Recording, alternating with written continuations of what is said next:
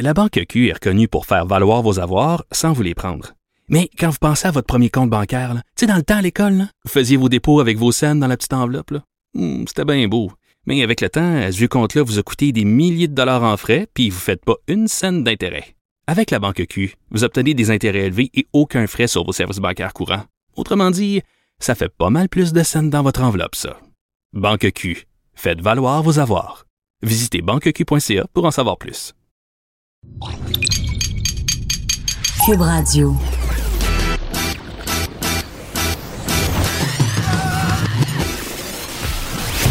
Pour elle, il n'y a jamais de mauvaise question. De 13 à 15. Les effronter. Avec Geneviève Peterson.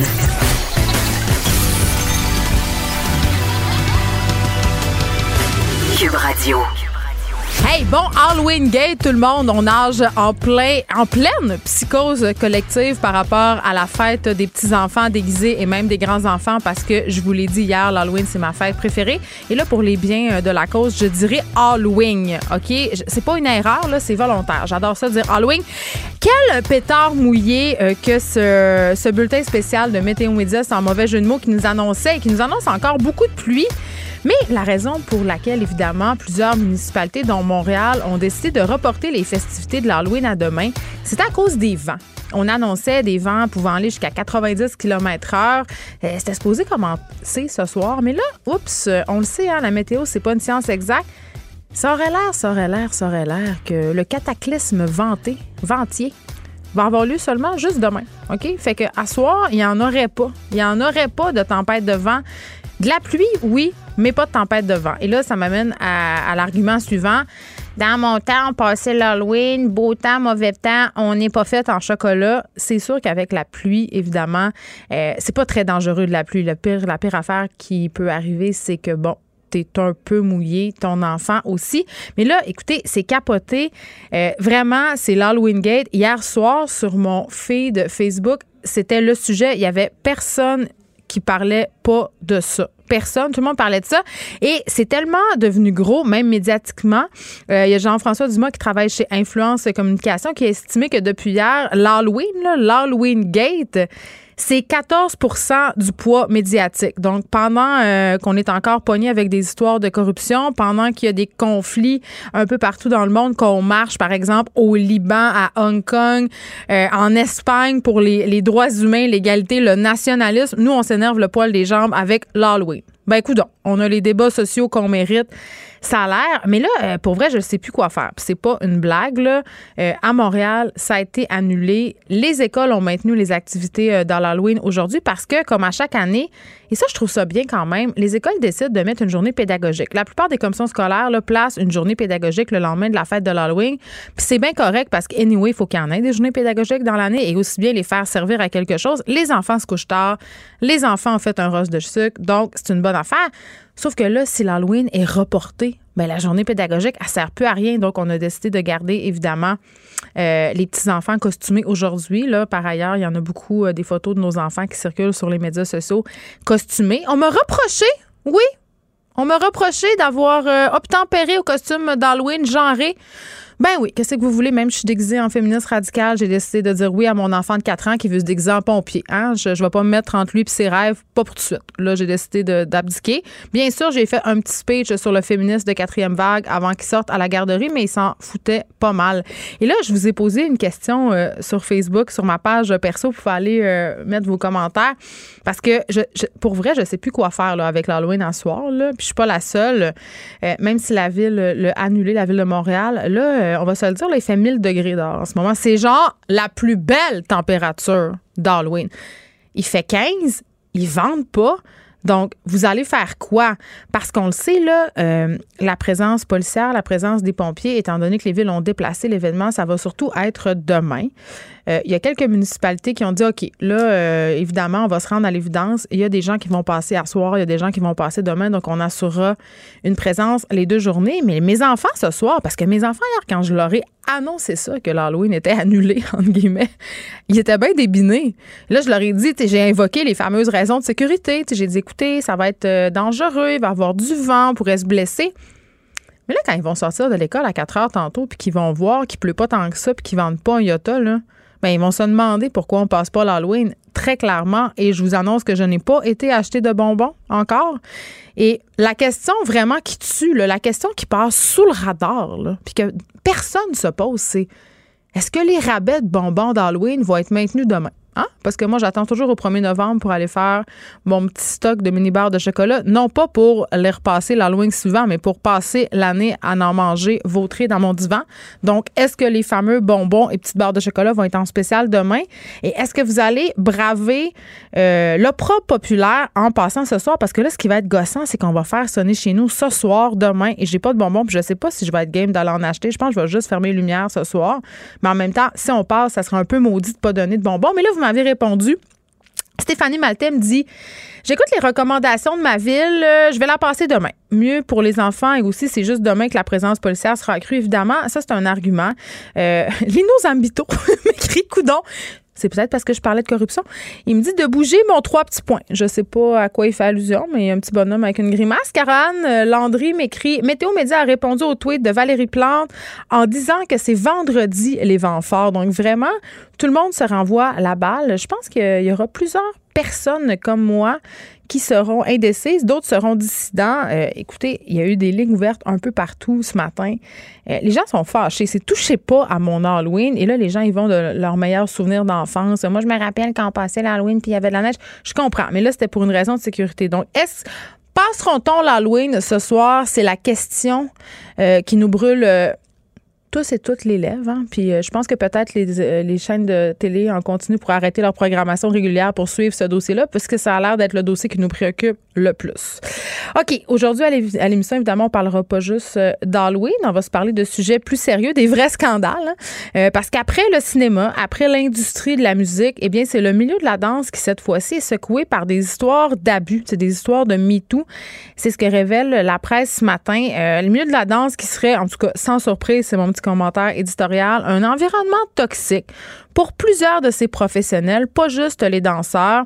Euh, et évidemment, dans ce milieu-là, dire non, c'est souvent synonyme de ne plus jamais travailler de sa vie. Donc, les gens se ferment la trappe depuis la nuit des temps. Mais là, ça vient de sortir et on aura quelqu'un ici avec nous, euh, Fabienne Cabado, qui est présidente du regroupement québécois de la danse. On va se demander ben, qu'est-ce qui se passe? Euh, on lève le voile sur euh, ce secret de Polichinelle, puis justement, on se demande pourquoi personne n'a parlé avant, puis c'est quoi les répercussions, puis comment on fait? Comment on fait?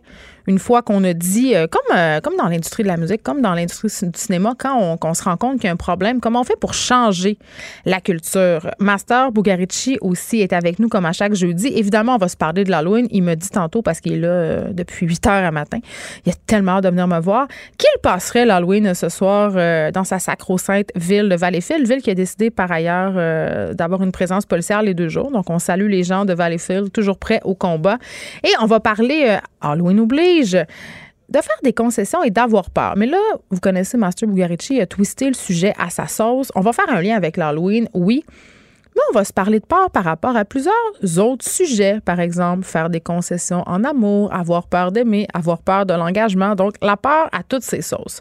On aura aussi euh, la spécialiste des transformations numériques, Catalina Brisseno, parce qu'il va y avoir un colloque du 2 au 8 novembre prochain. Donc, ça commence samedi. Euh, évidemment sur les questions numériques, mais on va s'intéresser aujourd'hui, puisque c'est vraiment dans l'air du temps depuis quelques mois, euh, aux données personnelles. Comment bien les protéger? Euh, c'est la question à laquelle plusieurs experts vont tenter de répondre dans le cadre de ce colloque-là. Catalina, en premier, elle sera avec nous pour jaser tout ça parce qu'on dirait qu'on sait plus, on sait plus où se garocher, on sait plus quoi faire. Puis on a surtout l'impression que peu importe ce qu'on fait, ben, nos données sont vraiment jamais en sécurité. Et on a encore de la misère, en tout cas, je parle pour moi, à anticiper les possibles conséquences négatives d'un vol de données. moi, j'ai été piratée chez Desjardins, on a vendu mes données, puis je suis encore en train d'être un peu dans le données, puis de me dire, bah, il se passera rien avec ça, Geneviève. Personne ne va rien faire avec tes données puis ta cote de crédit. Donc, est-ce que c'est vraiment le cas? Euh, c'est le Salon de la mort aussi qui va commencer en fin de semaine, 2 et 3 novembre. Et là, à chaque fois que, je sais pas, à chaque fois que je vais passer ce salon-là, ça fait déjà quelques années qu'il existe, ils font de la pub sur les autobus, OK? Et quand je suis dans ma voiture et que je vois une autobus avec un autobus Saguenay, hein, quand je vois un autobus avec une pancarte du Salon de la mort, je me dis, mais qui va là? Qui a envie d'aller passer la fin de semaine à anticiper, à savoir, à discuter du fait que indéniablement on va tous mourir? Je sais pas si je vous en ai déjà parlé, mais la mort, c'est une des affaires qui me fait le plus peur. Quand j'étais petite, au moins trois fois par semaine, je faisais promettre à ma mère qu'elle ne mourrait jamais. Ça m'obsédait. Je voulais rien savoir de cette perspective. Je voulais pas y penser. Euh, puis le maire Stéphane Gendron, l'ancien maire d'Huntington, a fait un documentaire parce que c'est une de ses peurs à lui aussi. Euh, et il dit j'ai, il a accompagné des mourants. Et je sais pas comment il a fait. Je regardais ça et j'étais pas bien. J'avais des sueurs. Euh, c'est vraiment quelque chose qui m'angoisse au plus profond degré. Et quand mes enfants me posent des questions sur la mort, j'essaie évidemment de pas de pas leur mentir, de leur en parler, mais ça vient tout le temps tellement me chercher, tellement me chercher. Donc, vraiment, on va se parler du Salon de la mort. Qu'est-ce qu'on peut aller voir là-bas? Peut-être aussi euh, que c'est une bonne façon pour arrêter d'en avoir peur de la mort ou du moins être capable d'en parler parce que je pense que c'est normal d'avoir peur de la mort, mais ça demeure quand même un grand tabou. Et évidemment, tout se raquette autour euh, des préarrangements funéraires. Je ne sais pas si vous êtes fan comme moi de la série, ça fait déjà quelques années, Six Feet Under. On pouvait suivre euh, les tribulations d'une famille qui faisait, qui gagnait en fait leur pain et leur beurre avec l'industrie de la mort. C'était des croque-morts. Ça m'a toujours fasciné. C'est un, une dépense dont on peut pas vraiment se sauver. Mais quand même, c'est une industrie qui mise beaucoup, euh, un peu comme les soins vétérinaires, sur la culpabilité des gens. Tu sais, quand quelqu'un meurt, puis là, tu vas magasiner son cercueil, tu peux pas dire, hey, Ma tante Ginette, là, mets-la d'une boîte en carton. C'est, plus tu l'aimes, plus tu vas vouloir payer un cercueil euh, avec un bois précieux, capitonné, parce que c'est à l'image de l'amour que tu lui porterais supposément. Mais la vérité, c'est que la personne morte, elle s'en sac tu qu'elle soit dans un sac en papier brun ou dans un cercueil à 20 000 Donc, euh, petites incongruités. J'en parlerai euh, avec la fondatrice du salon tantôt. Dave Morgan aussi sera là aujourd'hui. Je sais pas dans quel état il va être notre bon Dave, parce que il était en vacances. Et je le sais que vous êtes nombreux et nombreuses à le suivre sur Instagram. Il était, euh, en Louisiane, il était au carnaval, en Nouvelle-Orléans aussi. Sérieusement, je n'ai jamais. ça avait l'air d'être le party du siècle. J'ai vu des choses sur euh, en story Instagram que j'aurais aimé dévoir. OK, c'était une gang de gars sur le party. Euh, il va venir nous raconter tout ça, nous parler de son privilège d'homme blanc aussi, je sais pas comment trop il va rattacher tout ça. Mais bon, ça risque d'être fort divertissant. On aurait aussi euh, l'ancienne dragonne Danielle Henkel qui vient de publier un nouveau livre titré Ces différences qui nous rassemblent aux éditions Plomb et ça me fait rire. Parce que hier, on a parlé euh, de ce fameux test hein, de la CAQ euh, que devront passer les immigrants qui veulent venir habiter ici, les immigrants travailleurs. Donc, je trouve le titre du livre de Madame Henkel particulièrement à propos. Et on va en parler parce que dans ce livre-là, euh, Danielle Henkel se mouille un peu. Elle parle de sujets dont, tu sais, les sujets qu'il faut éviter à table, politique, religion, sexe. Elle, elle s'est dit, je n'ai pas avec ça. Je vais adresser tous ces problèmes-là dans mon livre. On parle d'égalité homme-femme, d'éducation, bien entendu, de politique. Donc, j'ai vraiment bien hâte de l'entendre. Et c'est clair, clair, clair, clair, clair que je voudrais l'entendre sur ces nouvelles politique euh, par rapport à l'immigration mise en place par notre bon gouvernement de la CAC et enfin évidemment cerise sur le sonnet puisqu'on est jeudi. Qui est là jeudi? Et oui la grande papesse des potins sera parmi nous pour nous évangéliser sur ce qui s'est passé sur la planète Hollywood mais aussi euh, la planète Québec cette semaine en termes de vedettes. Et là, évidemment, avant qu'on s'en aille à la pause, euh, un truc qui fait jaser aujourd'hui, ce sont ces médecins hein, qui partent en Thaïlande en formation pour se, pour se former. Donc, c'est une quarantaine de médecins de famille qui pourront recevoir jusqu'à 2100 dollars en prime de formation pour des ateliers suivis lors d'un voyage exotique de 14 jours en Thaïlande. Euh, et là, évidemment, ça fait ruer euh, les contribuables dans les brancards. Est-ce que c'est avec raison?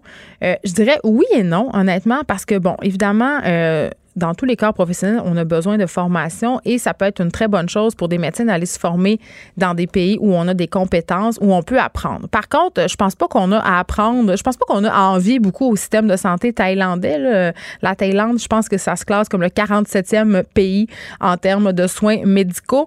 Et euh, en tout cas, ce que je pouvais lire, les activités auxquelles il allait se mener, euh, qui allaient se prêter ces, médecins-là, c'était genre euh, un médecin dans l'avion, genre comment, si t'es médecin, tu peux aider quelqu'un dans l'avion? Je pense que ça, on peut faire ça euh, à Laval. Je pense qu'on peut faire cette formation à Laval. Il n'y a rien qui justifie qu'on ait en Thaïlande. Après ça, que des professionnels de la santé ressentent le besoin de sortir du pays parce qu'il faut les attirer, ces gens-là. Il faut les, faut les stimuler à faire de la formation continue. C'est une chose. Mais moi, ce qui m'inquiète le plus là-dedans, euh, c'est que les médecins, en fait, ce sont des travailleurs autonomes qui n'en sont pas.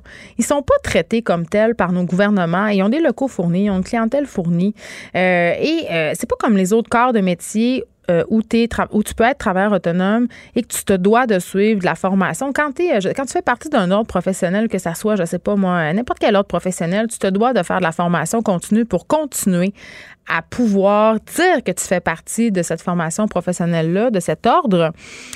Et cette formation-là, ben, tu dois la payer de ta propre poche avec tes sous. Et c'est pas le cas des médecins. Donc, moi, c'est un peu ça qui me bug. Le statut ambigu des médecins, ce sont euh, des travailleurs autonomes qui ont un traitement fiscal royal. On fait toujours des exceptions pour eux. Euh, et, ça, et c'est pas vrai qu'ils sont traités comme des travailleurs autonomes. Et, moi, c'est ça qui m'embête. Si on me disait, si me disait les médecins ont le droit de sortir du Québec pour aller, parce qu'ils sont, moi, je veux pas faire du, médecin, du médecin bashing. C'est tellement pas ça que je veux faire. Les médecins ont le droit de sortir euh, d'aller 15 jours se ressourcer en Thaïlande, n'importe où, n'importe, euh, mais qu'on nomme les choses euh, pour ce qu'elles sont, c'est-à-dire un prétexte pour aller 14 jours en Thaïlande. Oui, suivre des formations, mais aussi se retrouver entre nous, décrocher et évidemment, ne refilons pas la facture aux contribuables.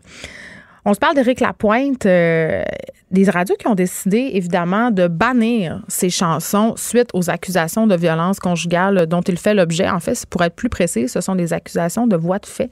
C'est drôle parce que pendant qu'on bannit les chansons d'Éric Lapointe, on ramène les chansons de Michael Jackson. Plusieurs radios commerciales ont recommencé à faire jouer euh, les chansons de Michael Jackson, mais ont mis de côté les chansons d'Éric Lapointe alors qu'il n'y a eu aucun procès on se le rappelle, hein, euh, changement radical. On décide de retirer complètement toutes les chansons d'Éric Lapointe. D'ailleurs, euh, pas juste ses chansons, en passant, là, ses vidéoclips qui ont été retirés de différentes chaînes et plateformes. Genre, sur Stingray, il n'y a plus de vidéoclips d'Éric Lapointe.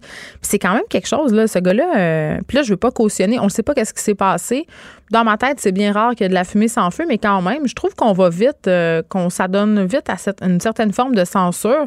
Et euh, bon, Éric Lapointe, il y a aussi le cas Patrick Bruel. Patrick Bruel, euh, on le sait, là, qui va être à Montréal le 6 novembre en spectacle. moi, honnêtement, là, je pensais qu'il allait annuler. Euh, et en plus, il va être à l'affiche euh, bientôt dans un film qui s'appelle Le meilleur reste à venir. C'est quand même assez drôle. Marc Cassivi euh, le souligné dans sa chronique. Ça s'invente pas. Mais tout ça pour dire que oui, Patrick Bruel va être en spectacle à Montréal le 6 novembre prochain. Et il y a plusieurs personnes qui sont mal à l'aise avec ça et qui ont appelé Evenco pour essayer de se faire rembourser. Et on leur répond du non. On ne rembourse pas des billets de spectacle pour, euh, pour ces raisons-là. Ben, écoute, euh, c'est quand même assez euh, particulier. Et bon, avant qu'on se laisse, vous, avez, vous continuez, mon Dieu, décidément, l'Halloween, ça, ça vous mobilise, ça vous c'est polarisant aussi. Euh, Léonie Deschaines, on passe ce soir. Euh, Denis Gamache. Oh, c'est vrai, par exemple. C'est autour de 18 h que ça devrait se gâcher. Donc, vraiment, là, euh, ça va être stand-by. Marjolaine Ali, quand je pense que c'est la ville de Sainte-Julie qui a parti tout le bal, la personne au com doit se mordre les doigts aujourd'hui ou bien se trouver super puissante d'avoir parti un gros mouvement. Dominique de Glace-Hébert, on attend demain pour avoir de forts vents et plus de pluie. Ben, écoutez, moi, je pense que, c'est quoi? On va y aller comme dirait mon père, on va y aller au feeling. Hein? À soir, on va attendre, on va y aller au feeling. La Banque Q est reconnue pour faire valoir vos avoirs sans vous les prendre.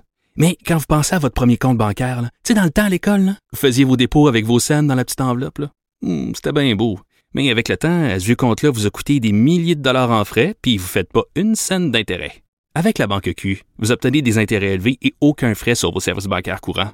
Autrement dit, ça fait pas mal plus de scènes dans votre enveloppe, ça. Banque Q. Faites valoir vos avoirs. Visitez banqueq.ca pour en savoir plus. Écrivaine. Blogueuse. Scénariste et animatrice. Geneviève Peterson. La Wonder Woman de Cube Radio. Bon, et eh bien, sans surprise, après l'industrie du cinéma, l'industrie de la musique, euh, le milieu de la danse est aussi secoué par, euh, par son scandale, des histoires d'abus psychologiques, physiques, même sexuels. C'est ce que révèle un article de Véronique Lauzon paru dans la presse ce matin. Euh, et pour en jaser, j'ai avec moi la présidente du regroupement québécois de la danse, Fabienne Cabado. Bonjour, Madame Cabado. Bonjour, la directrice générale, pas la présidente. Directrice générale, pardon. Madame la directrice générale, surprise ou pas surprise? Non, pas surprise, euh, d'autant que j'avais été interviewée par, euh, par Véronique Lauzon. Donc Une surprise de l'ampleur? Ben non, parce que tout ce qui est Hmm. tout, tout ce qui est indiqué dans le, je n'apprends rien. Je savais déjà tout ça, donc euh, Ben, cette phrase-là, je n'apprends rien, oui, on l'entend souvent. oui. Et moi, ça me fait toujours un peu bondir, euh, Madame Cabado, parce que c'est comme si c'était un secret de polichinelle. C'est-à-dire, que ce soit dans le milieu de la danse ou dans d'autres milieux, on l'a vu dans le milieu de l'humour avec l'histoire de Gilbert Rozon. Tout le monde le sait. Mhm. Personne n'en parle. Mhm. Et les personnes concernées, c'est-à-dire les personnes qui posent des gestes qui sont euh, répréhensibles, peuvent continuer à officier sans être inquiétés. Pourquoi? Pourquoi on dit rien? La première raison, la première raison, c'est que pour qu'on dise quelque chose et qu'on fasse quelque chose, il faut que Mm. les personnes euh, impliquées euh, portent plainte, qu'il y ait un procès, qu'il y ait des accusations Ouais. et que donc euh, ça puisse sortir au grand jour. Ça ne veut pas dire qu'on ne fait rien. Euh, Il y a aussi pourquoi on ne fait rien Les deux articles dans la presse l'expliquent bien. Il y a, il y a une loi du silence et une banalisation des, des violences dans le milieu de la danse qui est très liée euh, à la précarité extrême. Parce que les gens ont peur de plus travailler s'ils dénoncent. Exact. Donc euh, ça, c'est un, c'est un enjeu. Et plutôt que de la dénonciation, la façon dont on peut agir sur le problème, c'est d'en être conscient, Hmm. de prendre des mesures pour l'éviter. Et quand ça se produit, de prendre parole. C'est-à-dire que tout comportement répréhensible devrait être signalé immédiatement. Euh, Il y a quelque chose de pas correct qui se passe en studio. Il faudrait que la personne qui le subit, mais aussi les personnes euh, autour puissent dire Hum, là, je suis un peu gêné de la façon dont ça se passe. Est-ce qu'on peut avoir des attitudes plus respectueuses? Donc, c'est agir un peu en amont pour développer des saines habitudes euh, dans les relations professionnelles, en fait. En même temps, euh, Madame Cabado, ce que j'ai pu lire dans, dans l'article de Véronique Lauzon, c'est que parfois, euh, certaines personnes se sont plaintes, sont allées voir soit les directions d'école pour dire que certains chorégraphes ou certains danseurs avaient des comportements problématiques et ça n'a pas changé grand-chose. Il n'y a rien qui a été fait et ces gens-là ont pu continuer à travailler. Alors, ça, en fait, on parle d'histoires qui ont eu lieu quand même euh, il y a un certain temps. Quelques années. Il y a quelques années, donc euh, les choses ont beaucoup changé. Là, depuis deux ans, nous, au Regroupement québécois de la danse, on agit beaucoup euh, pour sensibiliser les individus. Pourquoi maintenant? Pourquoi depuis deux ans? Euh, pourquoi avant, j'en sais rien, j'étais pas en poste. Depuis deux, trois ans, il y a eu, ça s'est produit un petit peu avant MeToo. Ouais. Et ça a été euh, euh, accentué Mm. par MeToo. Là, c'est ce qui est intéressant aussi, si ça sort aujourd'hui, c'est parce que du point de vue de la société, on est prêt aussi à en parler plus. Avant, il y avait une banalisation. En même temps, bon, il y avait des gens qui pouvaient continuer à officier. Il y avait euh, aussi des gens qui étaient moins souvent employés. Par exemple, au RQD, quand on, quand on avait euh, vent, euh, si on a vent de personnes, ouais. euh, ben, on, par principe de précaution, on va éviter de travailler avec ces personnes-là et de, leur, et de les valoriser. Donc c'est une manière d'agir qui n'est pas euh, flagrante, mais qui est quand même euh, une manière d'agir. Et en fait, bon, euh, avec le MeToo, il y a eu une mobilisation générale des, des milieux avec la création de l'organisme L'Aparté qui, euh, qui offre des services juridiques gratuits à quiconque dans le milieu de la culture et des arts euh, vit un problème. Il y a eu une plateforme de formation qui a été produite, euh, d'information plutôt, qui a été produite par euh, l'INIS avec des fonds donc euh, ministériels pour ça. Donc il y, a, il y a une mobilisation globale. Et au RQD, nous, on a produit une, une trousse euh, de prévention du harcèlement et autres violences qui à la fois établit un portrait de la situation, à la fois euh, donne des indications pour permettre d'identifier en fait parce que le problème en danse c'est que euh, il y a beaucoup de zones grises et des fois on se dit Hum, euh, on pense que quelque chose est normal mais là nous on Ben, a produit un outil Je suis pour contente que vous m'ameniez là parce Mhm. que, euh, évidemment, vous avez fait allusion à la culture de la danse, mais c'est vrai qu'en danse, puis en danse contemporaine, particulièrement en danse classique, c'est difficile pour le corps. C'est-à-dire, on a des, des orteils qui saignent, on est constamment mis à l'épreuve. Puis je me demande, puis c'est un peu soulevé dans l'article, est-ce que ça amène certains danseurs, danseuses à penser que les abus sont quelque chose qui, qui est normal? Tu en danse contemporaine aussi, on a beaucoup de nudité. Est-ce qu'on en vient un peu à banaliser justement le toucher? euh, on, on perd la notion de ce qui est correct ou pas. Oui, ben c'est pas une banalisation du, du, toucher, mais effectivement le rapport au corps.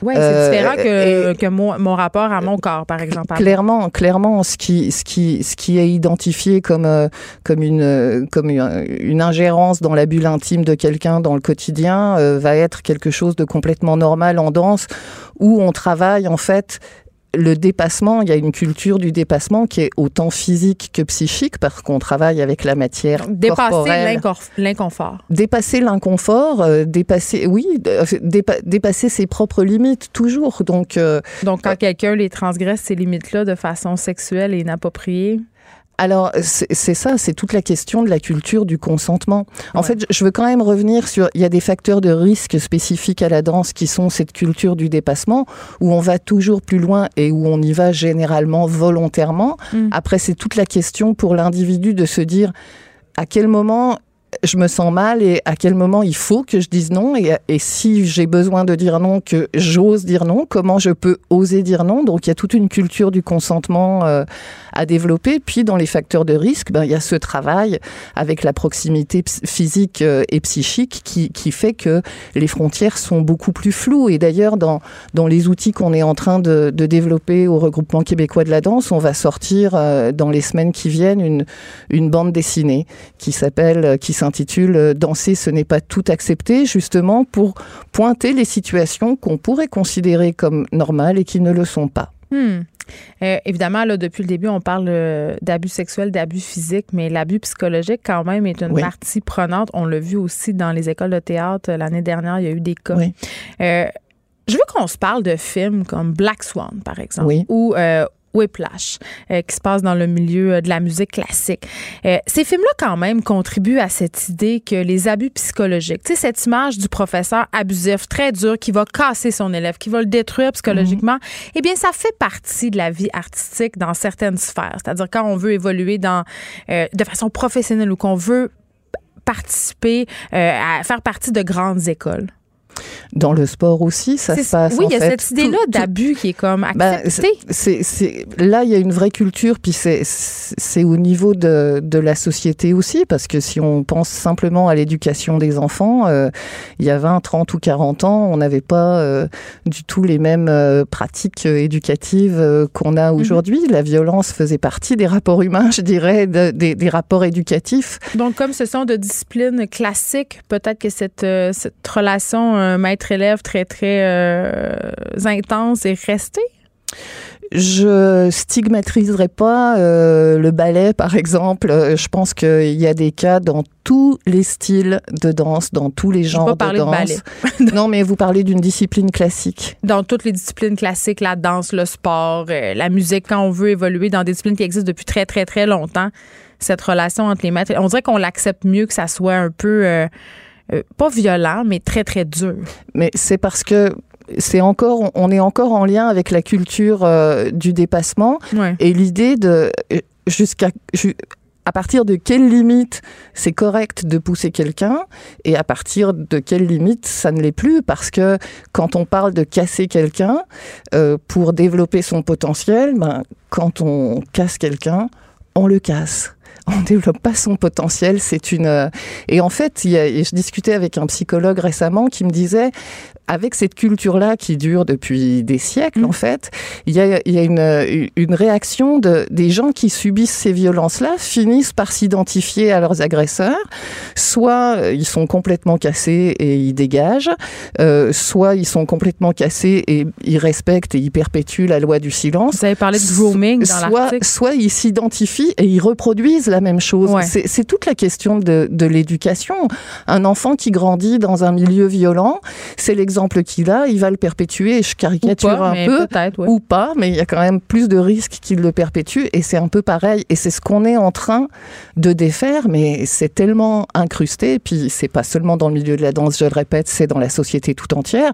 Le sexisme existe quand même encore. La culture du viol existe encore. Euh, il y a aussi, il faut questionner aussi euh, la façon dont la justice euh, gère toutes ces questions-là, ou la police. Est-ce qu'on croit les gens? Est-ce que euh, on les accompagne suffisamment? En même que... temps, dans le cas des danseurs, des chorégraphes, ils se rendent même pas à la police parce que je pense que vous l'avez évoqué tantôt. Oui. euh, ce qu'ils ont peur, c'est d'être étiquetés comme un fauteur de troubles, euh, une diva, une hystérique. Et ça existe le, le casting couch euh, en danse?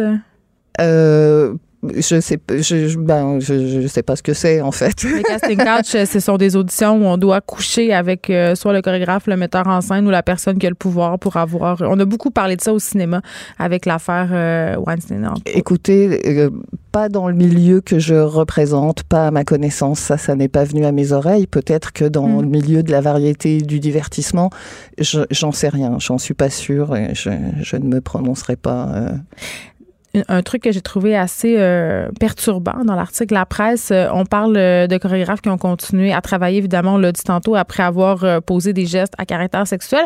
Mais on parle d'un médecin, un médecin ostéopathe qui a été condamné pour avoir eu des relations sexuelles avec des patients, dont une ballerine d'âge mineur, et qui a reçu l'appui de dizaines de personnes du milieu de la danse par le biais d'une lettre. Et ce, qu'on, ce qui est encore plus troublant, c'est que ce qu'on soulève comme hypothèse par rapport à cet appui-là, c'est que ce médecin-là aurait fait des dons importants à plusieurs organismes, à Je- des compagnies de danse. ça, ça fait partie des bémols que j'apporterai euh, Ah, vous amenez des bémols? sur, sur l'article, bah, parce que là, c'est la parole d'une euh, d'une victime en fait, et je, que, que, je, que je comprends tout à fait et que je respecte tout à fait. Mais, Mais cet homme-là, quand même, a continué à travailler. Ça, c'est pas la parole d'une victime. alors, cet homme-là a continué à travailler. Euh, cet homme-là avait une position vraiment très particulière dans le milieu de la danse. C'était un peu le sauveur qui était là à toutes les représentations. Oui, pour euh, pour pour si- s'il y avait un problème, il était extrêmement disponible. Mm. Il était aussi euh, euh, comment dire professionnellement efficace. donc c'est pour ça qu'il avait cette posture-là. avec ses patientes. C'est pour ça qu'il a, c'est pour ça aussi qu'il a obtenu ces lettres d'appui là. Puis, Mm. Mais euh, il a été condamné par le collège des médecins. Euh, L'avocate de l'aparté avec qui j'en avais discuté m'avait dit que c'est nous on trouvait que c'était pas beaucoup, mais euh, elle avait dit que pour le collège des médecins c'était une peine qui était extrêmement lourde.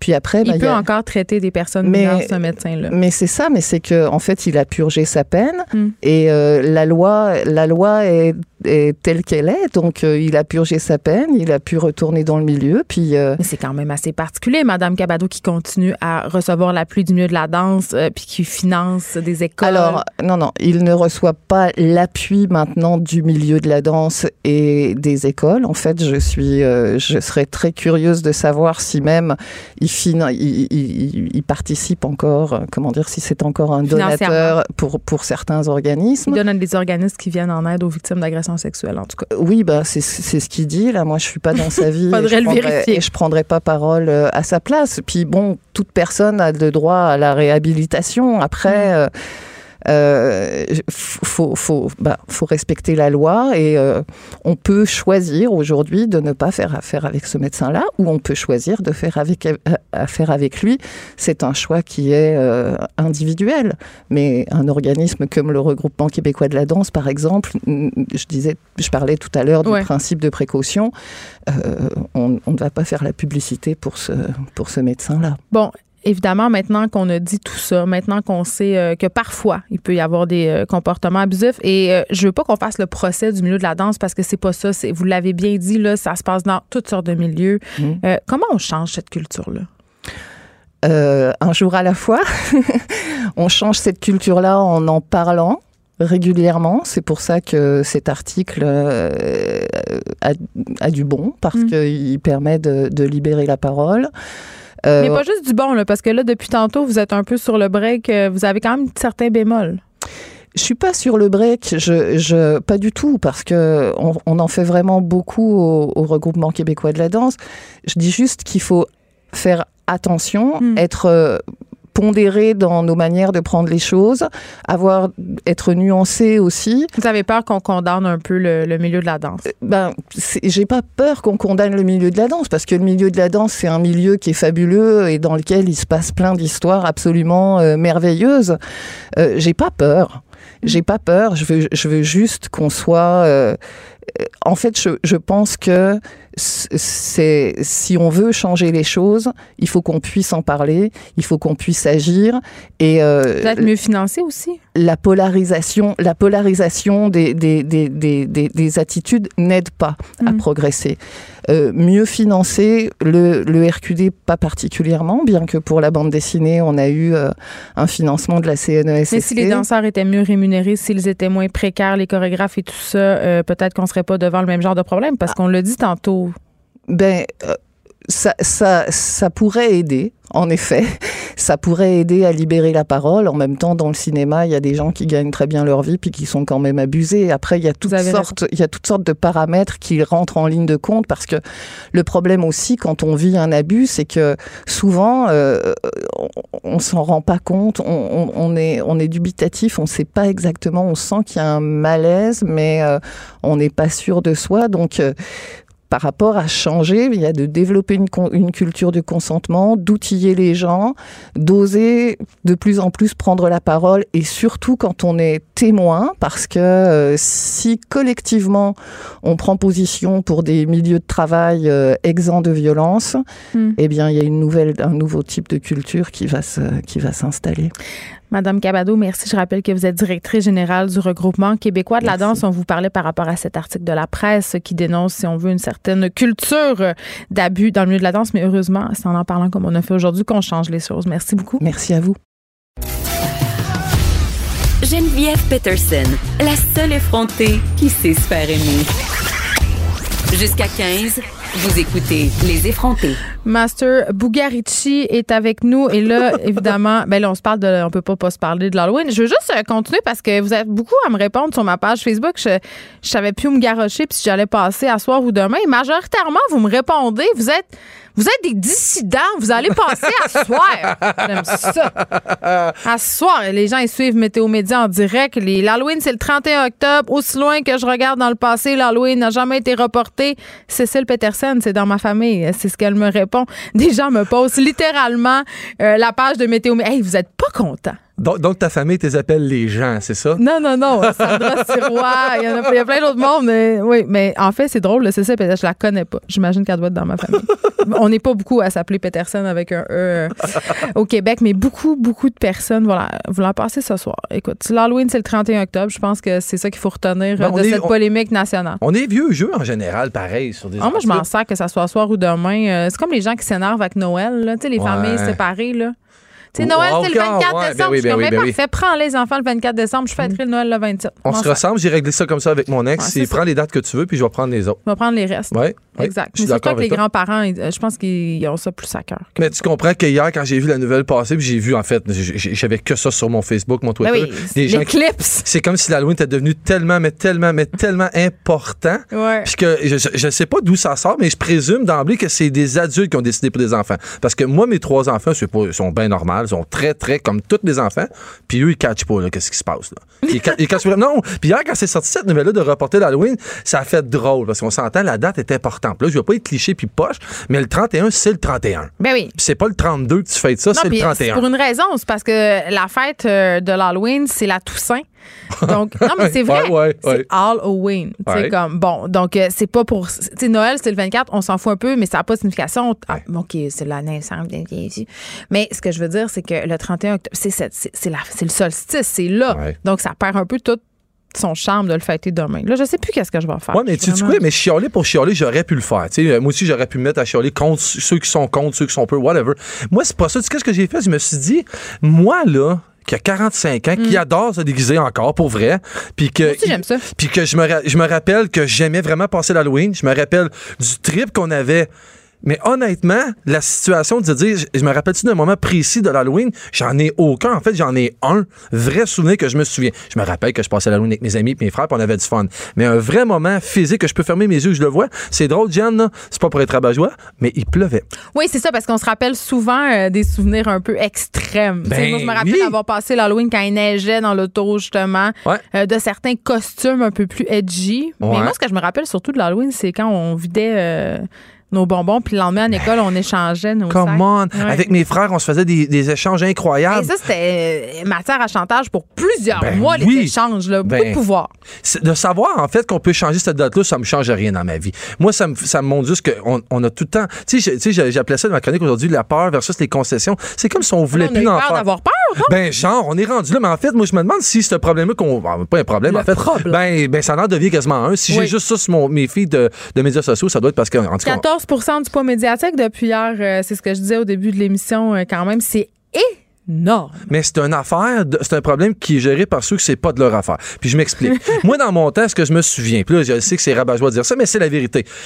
D'être assis dans le Impa- la valise du Impala 79 à mon père, qui roule à 2 km heure, puis que lui, c'est quoi, mon père il avait pas peur. Mon père était crampé qu'on soit assez cave pour vouloir le faire, puis il était à pluie battante pendant que lui, il écoutait de la musique dans l'auto, les fenêtres fermées. Mais il y avait du fun à le Sauf que faire. moi, ce soir, je serai pas dans mon auto, les fenêtres fermées, je vais me faire pleuvoir dessus. C'est exactement mon point. Le point, c'est que je pense que les parents veulent pas défaire le permanent à soi, puis c'est ça le problème. Puis en plus, c'est probablement pire que ça. Là, ils pourront pas être sur le Facebook pendant que leurs amis vont se promener parce que téléphone va prendre la pluie. Parce que Hey, moi, je pourrais pas Instagrammer mon Halloween, donc il n'aura pas eu lieu parce que si c'est pas sur Instagram, c'est pas vrai. ben, il est là le problème, je pense. En général, avec ce qui se passe, c'est les parents qui veulent pas se faire mouiller puis qui veulent surtout pas que le téléphone soit mouillé. Moi, quand je passe l'Halloween avec mes enfants. Hey, t'es en train de devenir Ouais. un méchant démagogue. Ouais, mais tu sais quoi? Quand je passe l'Halloween avec mes enfants, je suis déguisé avec eux autres, puis je vais au pop, puis j'en ramasse des bonbons avec eux autres. à l'année longue. En ce moment, t'as des très grosses lunettes. Je peux, je peux pas, te- je peux pas t'obstiner là-dessus. Bon. Je peux quand même Pour pas. une fois! Si je veux me, je veux me dédéguiser, j'enlève mes lunettes, puis si tu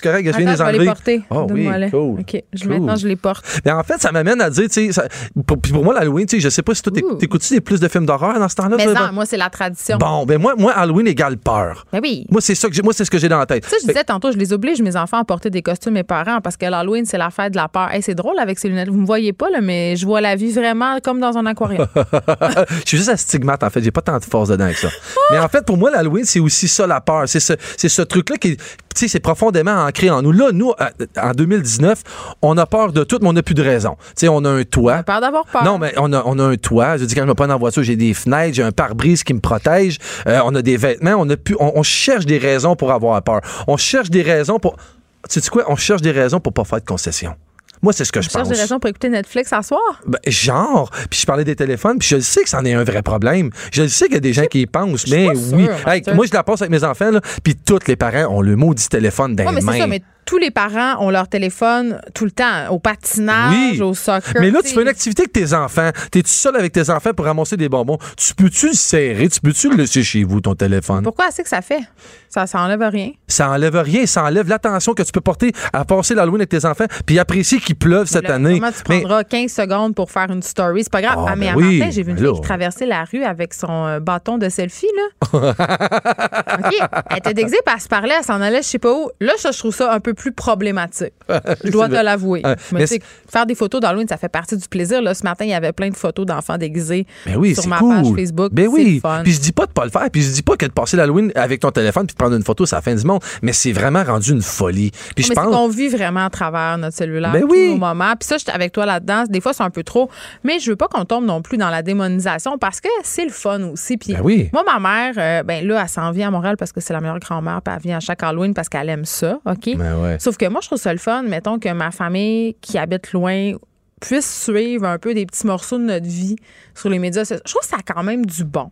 À ce niveau-là, à ce niveau-là, déjà, là, tu prends le beau côté, puis c'est la, c'est la Mais il faut plus- le prendre aussi parce Ben, que je pense qu'on on, on démonise beaucoup les médias sociaux puis on Ben se oui. questionne beaucoup sur les écrans.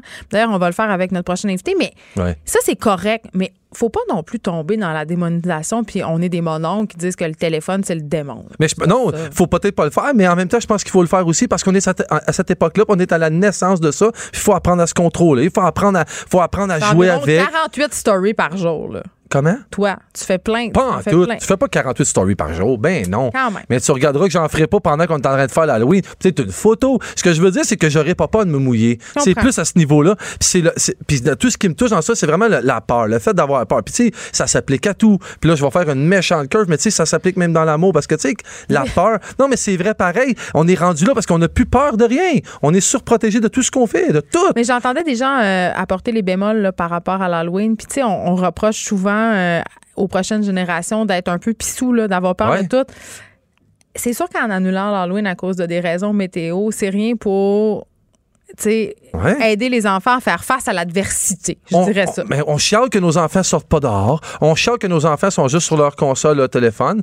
Là, les enfants, moi, mes trois Moi, j'ai enfants. commencé à les embarrer depuis la semaine passée. Oui, mais t'imagines, t'es obligé de les embarrer. Mais là, c'est. Hey, grand-mère, ils les embarraient. Ouais, mais là, c'est les parents qui vont dire. Là, c'est, les, les parents qui vont décider de dire Excusez, mais là, on- votre Halloween, elle va être demain parce qu'à soir, il pleut. Maman veut pas se mouiller ses nouveaux cheveux. C'est grave. Mais moi, ce que je trouve fou là-dedans, c'est que, tu sais, l'Halloween, c'est quelque chose de très personnel. Et là, c'est euh, l'État s'en- l'État s'ingère. tellement, fait que ça, là, tellement. pour mon petit côté libertarien, là, Ouais. bon, je suis pas libertarienne, là, j'exagère. mais il y a quelque chose là-dedans qui vient me chercher euh, dans mes Ah valeurs ouais. citoyennes. Un peu. Mais je pense qu'il faudrait recommencer à avoir peur pour les bonnes raisons, puis peur pour les vraies affaires dans la vie, puis d'assumer ça, ces trucs-là. C'est pas, c'est sûr que c'est, dé- c'est démagogue, c'est très, je me mets peut-être, j'ai l'air de me mettre au-dessus de ça, mais je le vis pour vrai ça, puis je trouve ça triste. C'est une fête en fait, toutes ces fêtes-là que tu peux lui donner le thème que tu veux, d'où ils viennent, de la provenance, mais c'est tout rendu marketing, c'est tout des, des- Ça, c'est vrai. tout rendu Ça, des un Ouais, mais sujet, on peut en en profiter pour avoir du fun à soir, Donc, on tu, passes, passe- tu passes ce soir? Ben, dans en les fait, rues de en- en, fait, là, je me, je me, claque- je me, je me clappe le clapet, mais en fait, je vais être à mon émission Les, les Têtes enflées de, Ah! de 5 à 6. Je vais être à Valleyfield à 7h30 à peu près. Ils vont être presque finis. Fait Fait que délégué ça à l'autre partie, fa- l'autre J'ai- partie parentale. j'avais, tellement pas le choix, mais je vais aller leur rejoindre. Ben, demain, tu seras pas aux têtes enflées. Oui? Ben oui. C'est le vendredi aussi? Ben oui. Oui, puis demain, demain soir, j'emmène mes enfants voir Big Flo et Oli. Je les amène à l'émission demain soir. Faut qu'ils voient ça ici. Bon. On s'en va avoir un spectacle ensemble, en famille. bien. Oui. Merci beaucoup, Master Bugarici, philosophe des temps modernes. Les effrontés. Deux heures où on relâche nos bonnes manières.